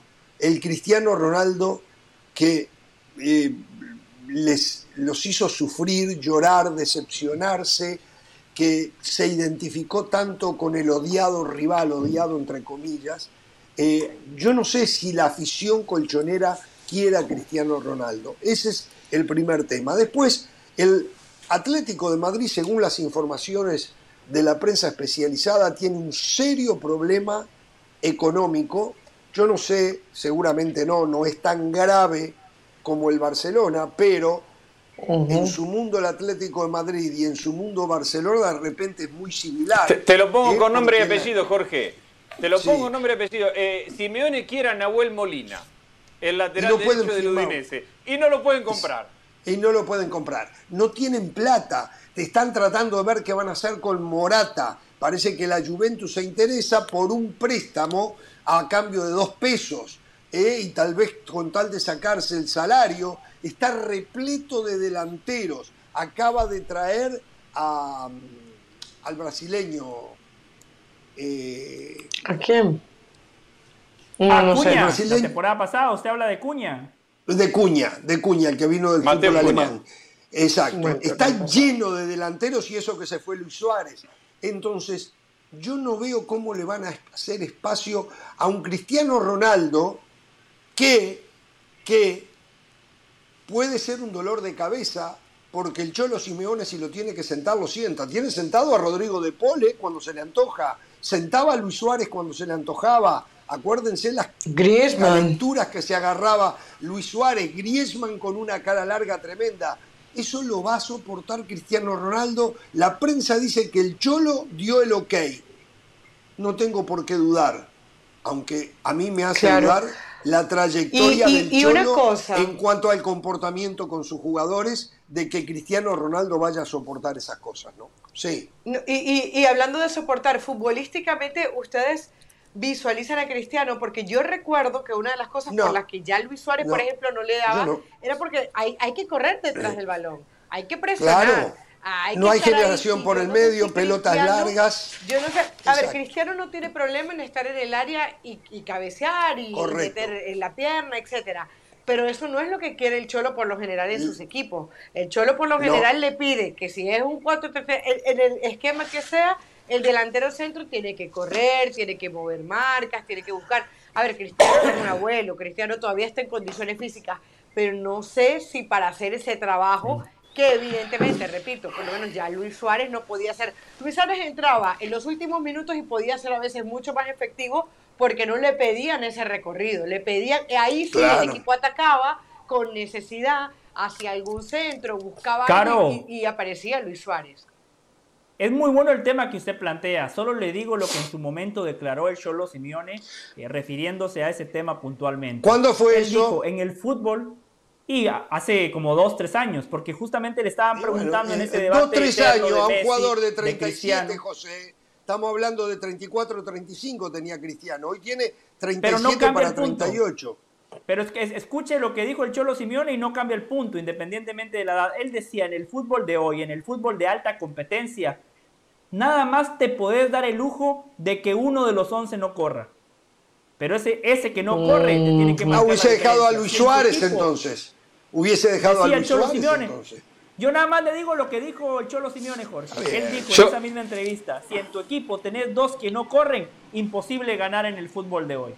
A ver, el Atlético de Madrid no es un equipo de, presión alta como para exigirle a, su delantero que ande corriendo defensores. No, no lo ha sido con, con Simeone. Y yo creo que Cristiano Ronaldo físicamente está mejor que Luis Suárez, incluso para correr. Sí, sin duda. Eh, entonces, eh, sí lo veo mejor que Luis Suárez para el esquema del Cholo Simeone en ese aspecto, porque no... Andrés, Andrés perdón que te detenga, perdón, Andrés, que, perdón que te detenga. Entiendo que no, no manda a presionar, pero es un equipo que sí te obliga a recorridos largos, porque el equipo por lo general viene, ataca de atrás hacia adelante, o sea, no es un equipo, es un equipo más de esperar. La pelota te llega en largo, no te llega en corto. Claro. y yo ahí lo veo bien a Cristiano, ¿eh? porque a Cristiano si, si le pedís que corra para adelante nada más, yo lo veo, yo lo veo bien. A ver, no ¿Y por qué si, fuera así? No, a ver, Andrés, pero si lo ves bien, ¿por qué no sigue jugando recostado sobre la izquierda, metiendo aquellas carreras impresionantes que mataba rivales? Ah, bueno, porque, ya, no, las mete esas carreras impresionantes. claro, y es lo que estamos hablando, y, más o menos lo que se le está pidiendo hoy al delantero, a, a, a Griezmann Correa. o a Joao Félix es más o menos lo que se no tiene un delantero de no tiene un delantero hoy de, esas características de, potencia que para mí yo lo que digo es que no perdamos muchachos no, no, no perdamos. Digo Cristiano Ronaldo no puede jugar ni en el Barcelona ni en el Atlético Madrid. En mi opinión como yo vivo concibo el fútbol. Hay ciertas cosas que hay que respetar hay ciertas tradiciones que por más que la globalización y las redes sociales y el cuento del nuevo mundo, cuando se pierde esa esencia de pertenencia, más allá de que Cristiano no fue hincha del Real Madrid, Cristiano y Real Madrid fueron un solo puño y lo cantaron a los cuatro vientos y se lo enrostraron a los rivales más acérrimos, puntualmente Barcelona y Atlético de Madrid. Por lo tanto, en mi opinión, no, es válido desde el punto de vista, no es que sea amoral, estoy hablando de una moralidad eh, futbolística. Yo, Eh, yo te lo es pongo de otra palabra. Cristiano rompería su legado con el Real Madrid y Cristiano me parece que no se atrevería a romper su legado con el Real Madrid por ir a jugar una temporada de Champions en el Atlético de Madrid. Así de sencillo para mí. No, Puede él- ser. Pero a mí me creo que no extraña que no haya salido a desmentirlo. Mientras Porque el rumor del le sirve, Sporting de. Lisboa que no había Porque el rumor- problema. Porque el rumor le sirve. Yo creo que, que Cristiano no lo quiere desmentir porque quieren generar esta cuestión mediática del interés por Cristiano Tal Ronaldo. vez, a ver si tal vez, tal vez, tal vez, tal Mm. vez, tal vez es verdad. Yo, yo, yo Tal no vez- veo, yo no veo que cambie su legado. O sea, ya es el máximo goleador en la historia del Real Madrid, las cuatro No, Champions. pero que la relación con el hincha, de la José. historia. Eh, lo que te decía A- a Jorge mí- hace un rato de, del hincha del Atlético de Madrid con Courtois. No, eh, no, Méndez, no, cuando no, rompes no, esa no, línea con el no, hincha. y- no, Pero, Ay, pero- pero, a Courtois, a Solo Courtois los lo hinchas lo empezaron a odiar- sabemos. a odiar más Solo por la hinchas. declaración. A- La estrella de Courtois afuera del Wanda Metropolitano. No, eso fue la última etapa. A Courtois, eso- la no, primera vez pero que es- fue al Metropolitano, la primera vez, sin haber hablado, lo insultaron de pie a casa. La primera vez, porque se fue al rival de todas las horas. La Pero, primera vez. pero Jorge, la bronca de ellos vino fundamentalmente por lo que dijo previo a la final de Champions, que dijo, pero esta final la voy no a ganar querían. porque ahora sí estoy del lado bueno, ahora estoy del lado ya ganador. no la querían, ya no lo querían y más. se lo habían dejado saber. No lo querían y se lo habían dejado saber. Señores, línea directa. ¿Quién está ahí? Luego Estamos con el estadio del Inter Miami. ¿eh? Ahí en un ratito va a entrenar el Barcelona. Ya nosotros estaremos fuera del aire, pero debe haber una buena, un par de miles de, de personas, me imagino, que pagaron 50 dólares, me dijo del Valle. Correcto, 50 dólares por ver al Barcelona entrenar. entrenar. ¿eh? Eh, bueno, este, va a ser la primera práctica de Lewandowski. eh, y bueno. A propósito, cosas- Jorge de Lewandowski, me, me- me quedé pendiente de preguntarle a, a Moisés. Creo que el diferir la conferencia para presentarlo de hoy para ¿Qué mañana pasó tiene que ver. era hoy eso? Yo tengo entendido que tiene que ver con que en el Bayern todavía están esperando los avales. Que, que hay cierta. Cier- cierta re- claro, hay cierta. No sé si duda, pero ante la situación económica del Barcelona, el Bayern de Múnich no, no les va a firmar hasta que no tengan todos los avales que van a cobrar lo que tienen que cobrar por Lewandowski. El Barça aparentemente todavía no los ha entregado, seguramente está en el proceso de poder entregarlos, por eso lo que se iba a hacer hoy aparentemente se va a hacer mañana de presentar a Lewandowski, pero creo que tiene que ver con eso, con avales bancarios, que por eso no se ha presentado Lewandowski hoy de forma oficial ante los medios. Sí, oficial, cierto, pero ya dio ya- declaraciones. para- Ajá. Ya, no, y superó la revisión médica también Lewandowski. ¿eh? Sí, sí, Eh, sí, Digo, yo sé que todavía se puede. Si hoy tuviéramos acá a Richard Méndez, estaría especulando Richard Méndez que todavía él quiere ver que vayan a poder anotar eh, a los jugadores, ¿no? Eh, o sea, lo tienen que tener todo calculado. Dicen que ya para la semana que viene van a tener, no sé si son Las palancas. 300, la palanca de otros 300, 315 millones de euros. ¿Qué palanca? para ter- ¿Saben una cosa más allá? Y yo he sido el crítico principal de, de la cantidad de dinero que han gastado. Hasta el momento, en realidad, en transferencia, lo que llevan gastado son unos 100 a 110 millones de euros, ¿no? Entre Lewandowski y Rafinha. El resto, Claro. todo les ha llegado Sí. gratis. Lo que hasta pasa- ahora, pero Claro. falta Pilicueta y Marco Alonso, que van a ser tres pesos, ¿eh? Creo que Aspilicueta 8 millones de Aspilicueta euros. 8. Exacto, Y, y que eso hay que Alonso, enrabarlo. No sé. ¿eh? Y que eso hay que enrabarlo con la cantidad de plata que se gastaron por Ferran Torres. Hoy yo miraba el número de, de Sí, Lewandowski sí. Y yo Es decía, es que Lewandowski no te cuesta nada comparado con Ferran Torres, que no deja de ser una incógnita, muy bien, lo ha llamado Luis Enrique, pero tú dices, Lewandowski 45 millones más 5 en variables. Ferran Torres 55 más 10. ¡Qué Está bien! Ferran Torres, si te va bien, ¡Qué lo puedes revender. Lewandowski no, pero es una barbaridad. Eso. O sea, tú, tú, tú comparas los dos las dos negociaciones y no tiene nada que ver la una con la otra. Pero hay una realidad, es que Lewandowski, que viene por 50 millones, te obliga a firmarle un contrato de 3 más 1 a los 34 años. Sí. ¿eh? Sí. No es que te viene y te firme un contrato bajo por un año o dos, te, te obliga, entre, No, eh, no. te obliga entre comillas, Eso en la verdad. negociación. Entonces, si yo voy por 50 y yo me mato por querer ir a Barcelona, pero a mis 34 años me aseguro un contrato de 3 años eh, más uno de opción en el Barcelona. Eh, eso, ese es el legado que, está dejando toda esta carga. claro. Acá, acá se habla en el Real Madrid. Ah, Rudiger vino gratis. Eh, ¿Quién otro que llegó gratis en el Real Madrid? Es mentira eso de gratis, no es verdad les pagan unos salarios altísimos, contrato a cinco años, Lewandowski a tres más uno, otros son a cinco, y cuando uno hace la suma, Rudiger le va a costar al ah. Real Madrid 90 millones de euros la etapa de Está bien. 90 Está bien, millones de euros. pero Perfecto, nadie pero no es pero en condiciones normales son los 90 millones de euros de salario más 50 de la transferencia. Sí, Está bien, pero no, no, a ver, para mí el contrato gratis, y es un tema largo, es un arma de doble filo para los dos lados y es, y es, muy, y es muy raro. Primero, los contratos, las llegadas gratis pagan comisiones muy altas, muy altas. Eh, y eso está tratando de regularlo la FIFA porque se pagan comisiones que, que casi se asemejan muchas veces al valor de un traspaso. Y segundo, se pagan salarios más altos cuando llega un jugador gratis. Y esto te pone una situación y eso te pone una situación incómoda en determinados momentos. Por ejemplo, la Juve que en algún momento trajo a Ramsey y a Rabiot gratis, ahora no sabe qué hacer con ellos porque tiene un salario gigantesco, nadie le quiere pagar ese salario y se los quieren deshacer, sobre todo Ramsey que ni siquiera fue a jugar al Rangers a préstamo y no jugó, y nadie lo puede porque llegaron gratis y ahí se los quedaron y le pagan tanto de salario que ahora no tienen forma ni, de regalarlo, no de venderlo, ni de regalarlo. O te puede generar lo que le está pasando a Memphis Depay. Memphis Depay dijo, yo voy gratis al Barcelona. Y ¿saben qué? Voy a entender la situación del club y no les voy a cobrar un super salario.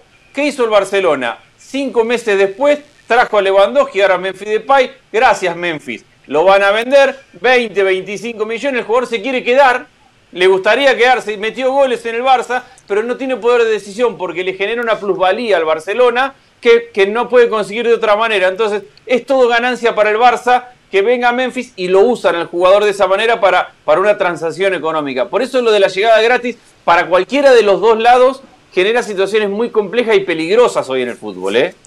Estamos totalmente de acuerdo. Lo de pero cuando lo pone todo en la balanza. de gratis, muy vidrioso. No, pero entiendo que se pagan sueldos más altos, pero cuando lo pone todo en la balanza para el club, termina siendo más barato quizá pagar el sueldo más alto y ah, evitarse la transferencia. Hoy el mercado está eh, súper alzado, o sea, no es un mercado real. Eh, cualquier equipo por un jugador medio pie lo pide 30, 40, especialmente cuando hablamos de los Real Madrid, de los Barcelona. Ya solo con el hecho de que un equipo de esa categoría llegue, el precio aumenta. Bueno, sí, eh, es verdad. Es verdad. no, Jorge, solamente quería destacar las palabras de Lewandowski. Eh, ya lo, entrevistaron en el Barça TV, ya lo, pusieron ahí con el fondo de la playa, el micrófono del Barça, y dijo, es hora de volver a la pelea. Yo digo, el, el del Bayern debe sentir como que de alguna manera, porque es hora de volver a la pelea, es como que había un gigante dormido, como que esos 35 goles que marcó en el Bayern Múnich valieron, pero que ahora sí va a jugar en un equipo eh, de verdad, en una liga más competitiva. Sí sí sí, sí, Pero bueno, al fin y al cabo. La liga se va a poner muy lindo, ¿eh? La liga se va a poner linda, ¿eh? eh con, con el, a ver, le hace muy bien a la liga en cuanto a lo deportivo, lo del Barcelona.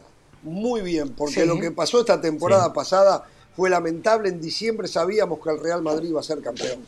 O sea, eso no le hace absolutamente nada bien. Quiero, hablando de eso y ya no tenemos mucho tiempo, recibí, no sé si a ustedes les pasó también, de la afición, principalmente la afición mexicana, muchas quejas porque el fútbol cada vez es más difícil verlo. Inclusive Memo Ochoa habló y dijo, eh, el fútbol no se puede, de por sí es un problema ver el fútbol eh, fuera de México, el fútbol mexicano fuera de México, el que vivió tanto tiempo en Europa, dice Ahora ya cuesta verlo en México, porque el fútbol se está yendo también a las aplicaciones. Nosotros estamos en una aplicación. Yo recuerdo, en su momento lo dijimos, que era el presente y el futuro de la televisión, las aplicaciones, y aquellos que vienen estirando la realidad, o sea, pero cuando hagan cuenta le va a salir más barato tener 10, 12 aplicaciones que pagar el cable. Y ahí en esas 10, 12 aplicaciones Claro. van a tener todo. Van a tener. Es oficial lo de Santiago Ormeño, nuevo delantero de Chivas. Me lo está diciendo la producción Brian García. Santiago Ormeño ya es nuevo jugador de Chivas. ¿eh? Me cuesta. La verdad, no sé cuál es el negocio, no sé cuánto pagaron, qué le dieron al grupo Pachuca por Santiago Ormeño. ¿Eh? Pero bueno, y hablando del grupo Pachuca, La el Chofis. grupo Pachuca compró, compró a Real Oviedo.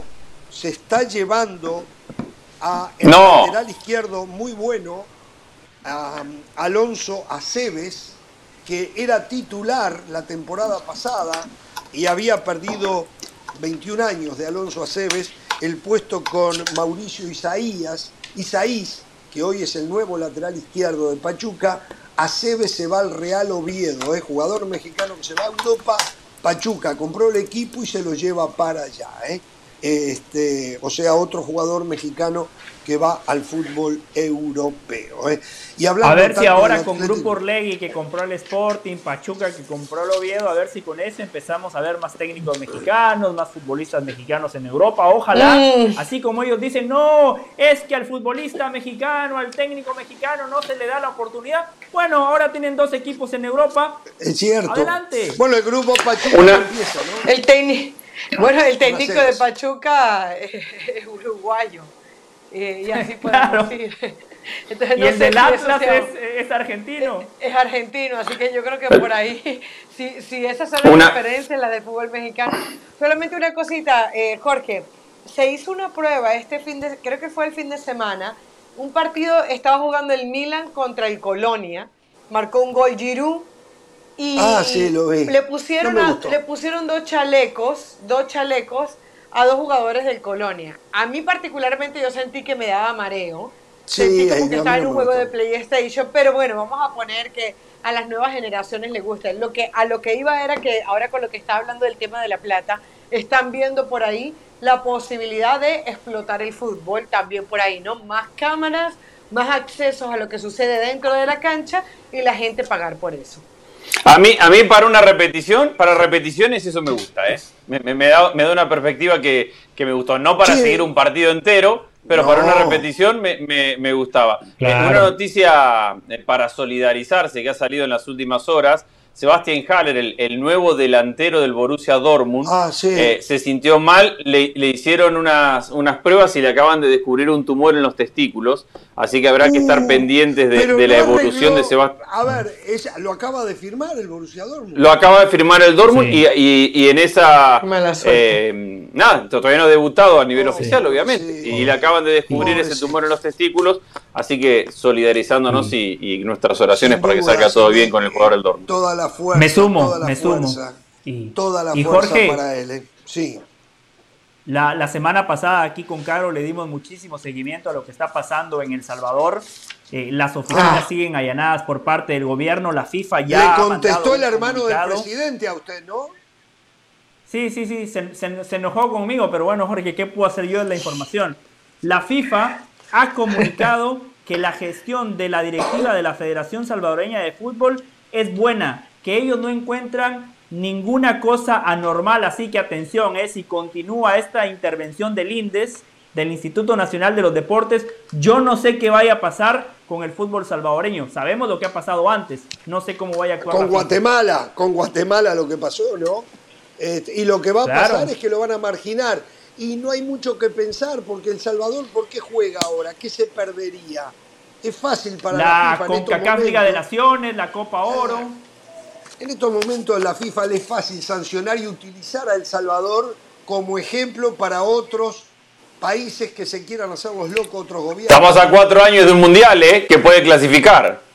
Exacto. Hasta mañana, muchachos, los esperamos. ¿eh? A ustedes también. No tengan temor de ser felices. Buenas tardes.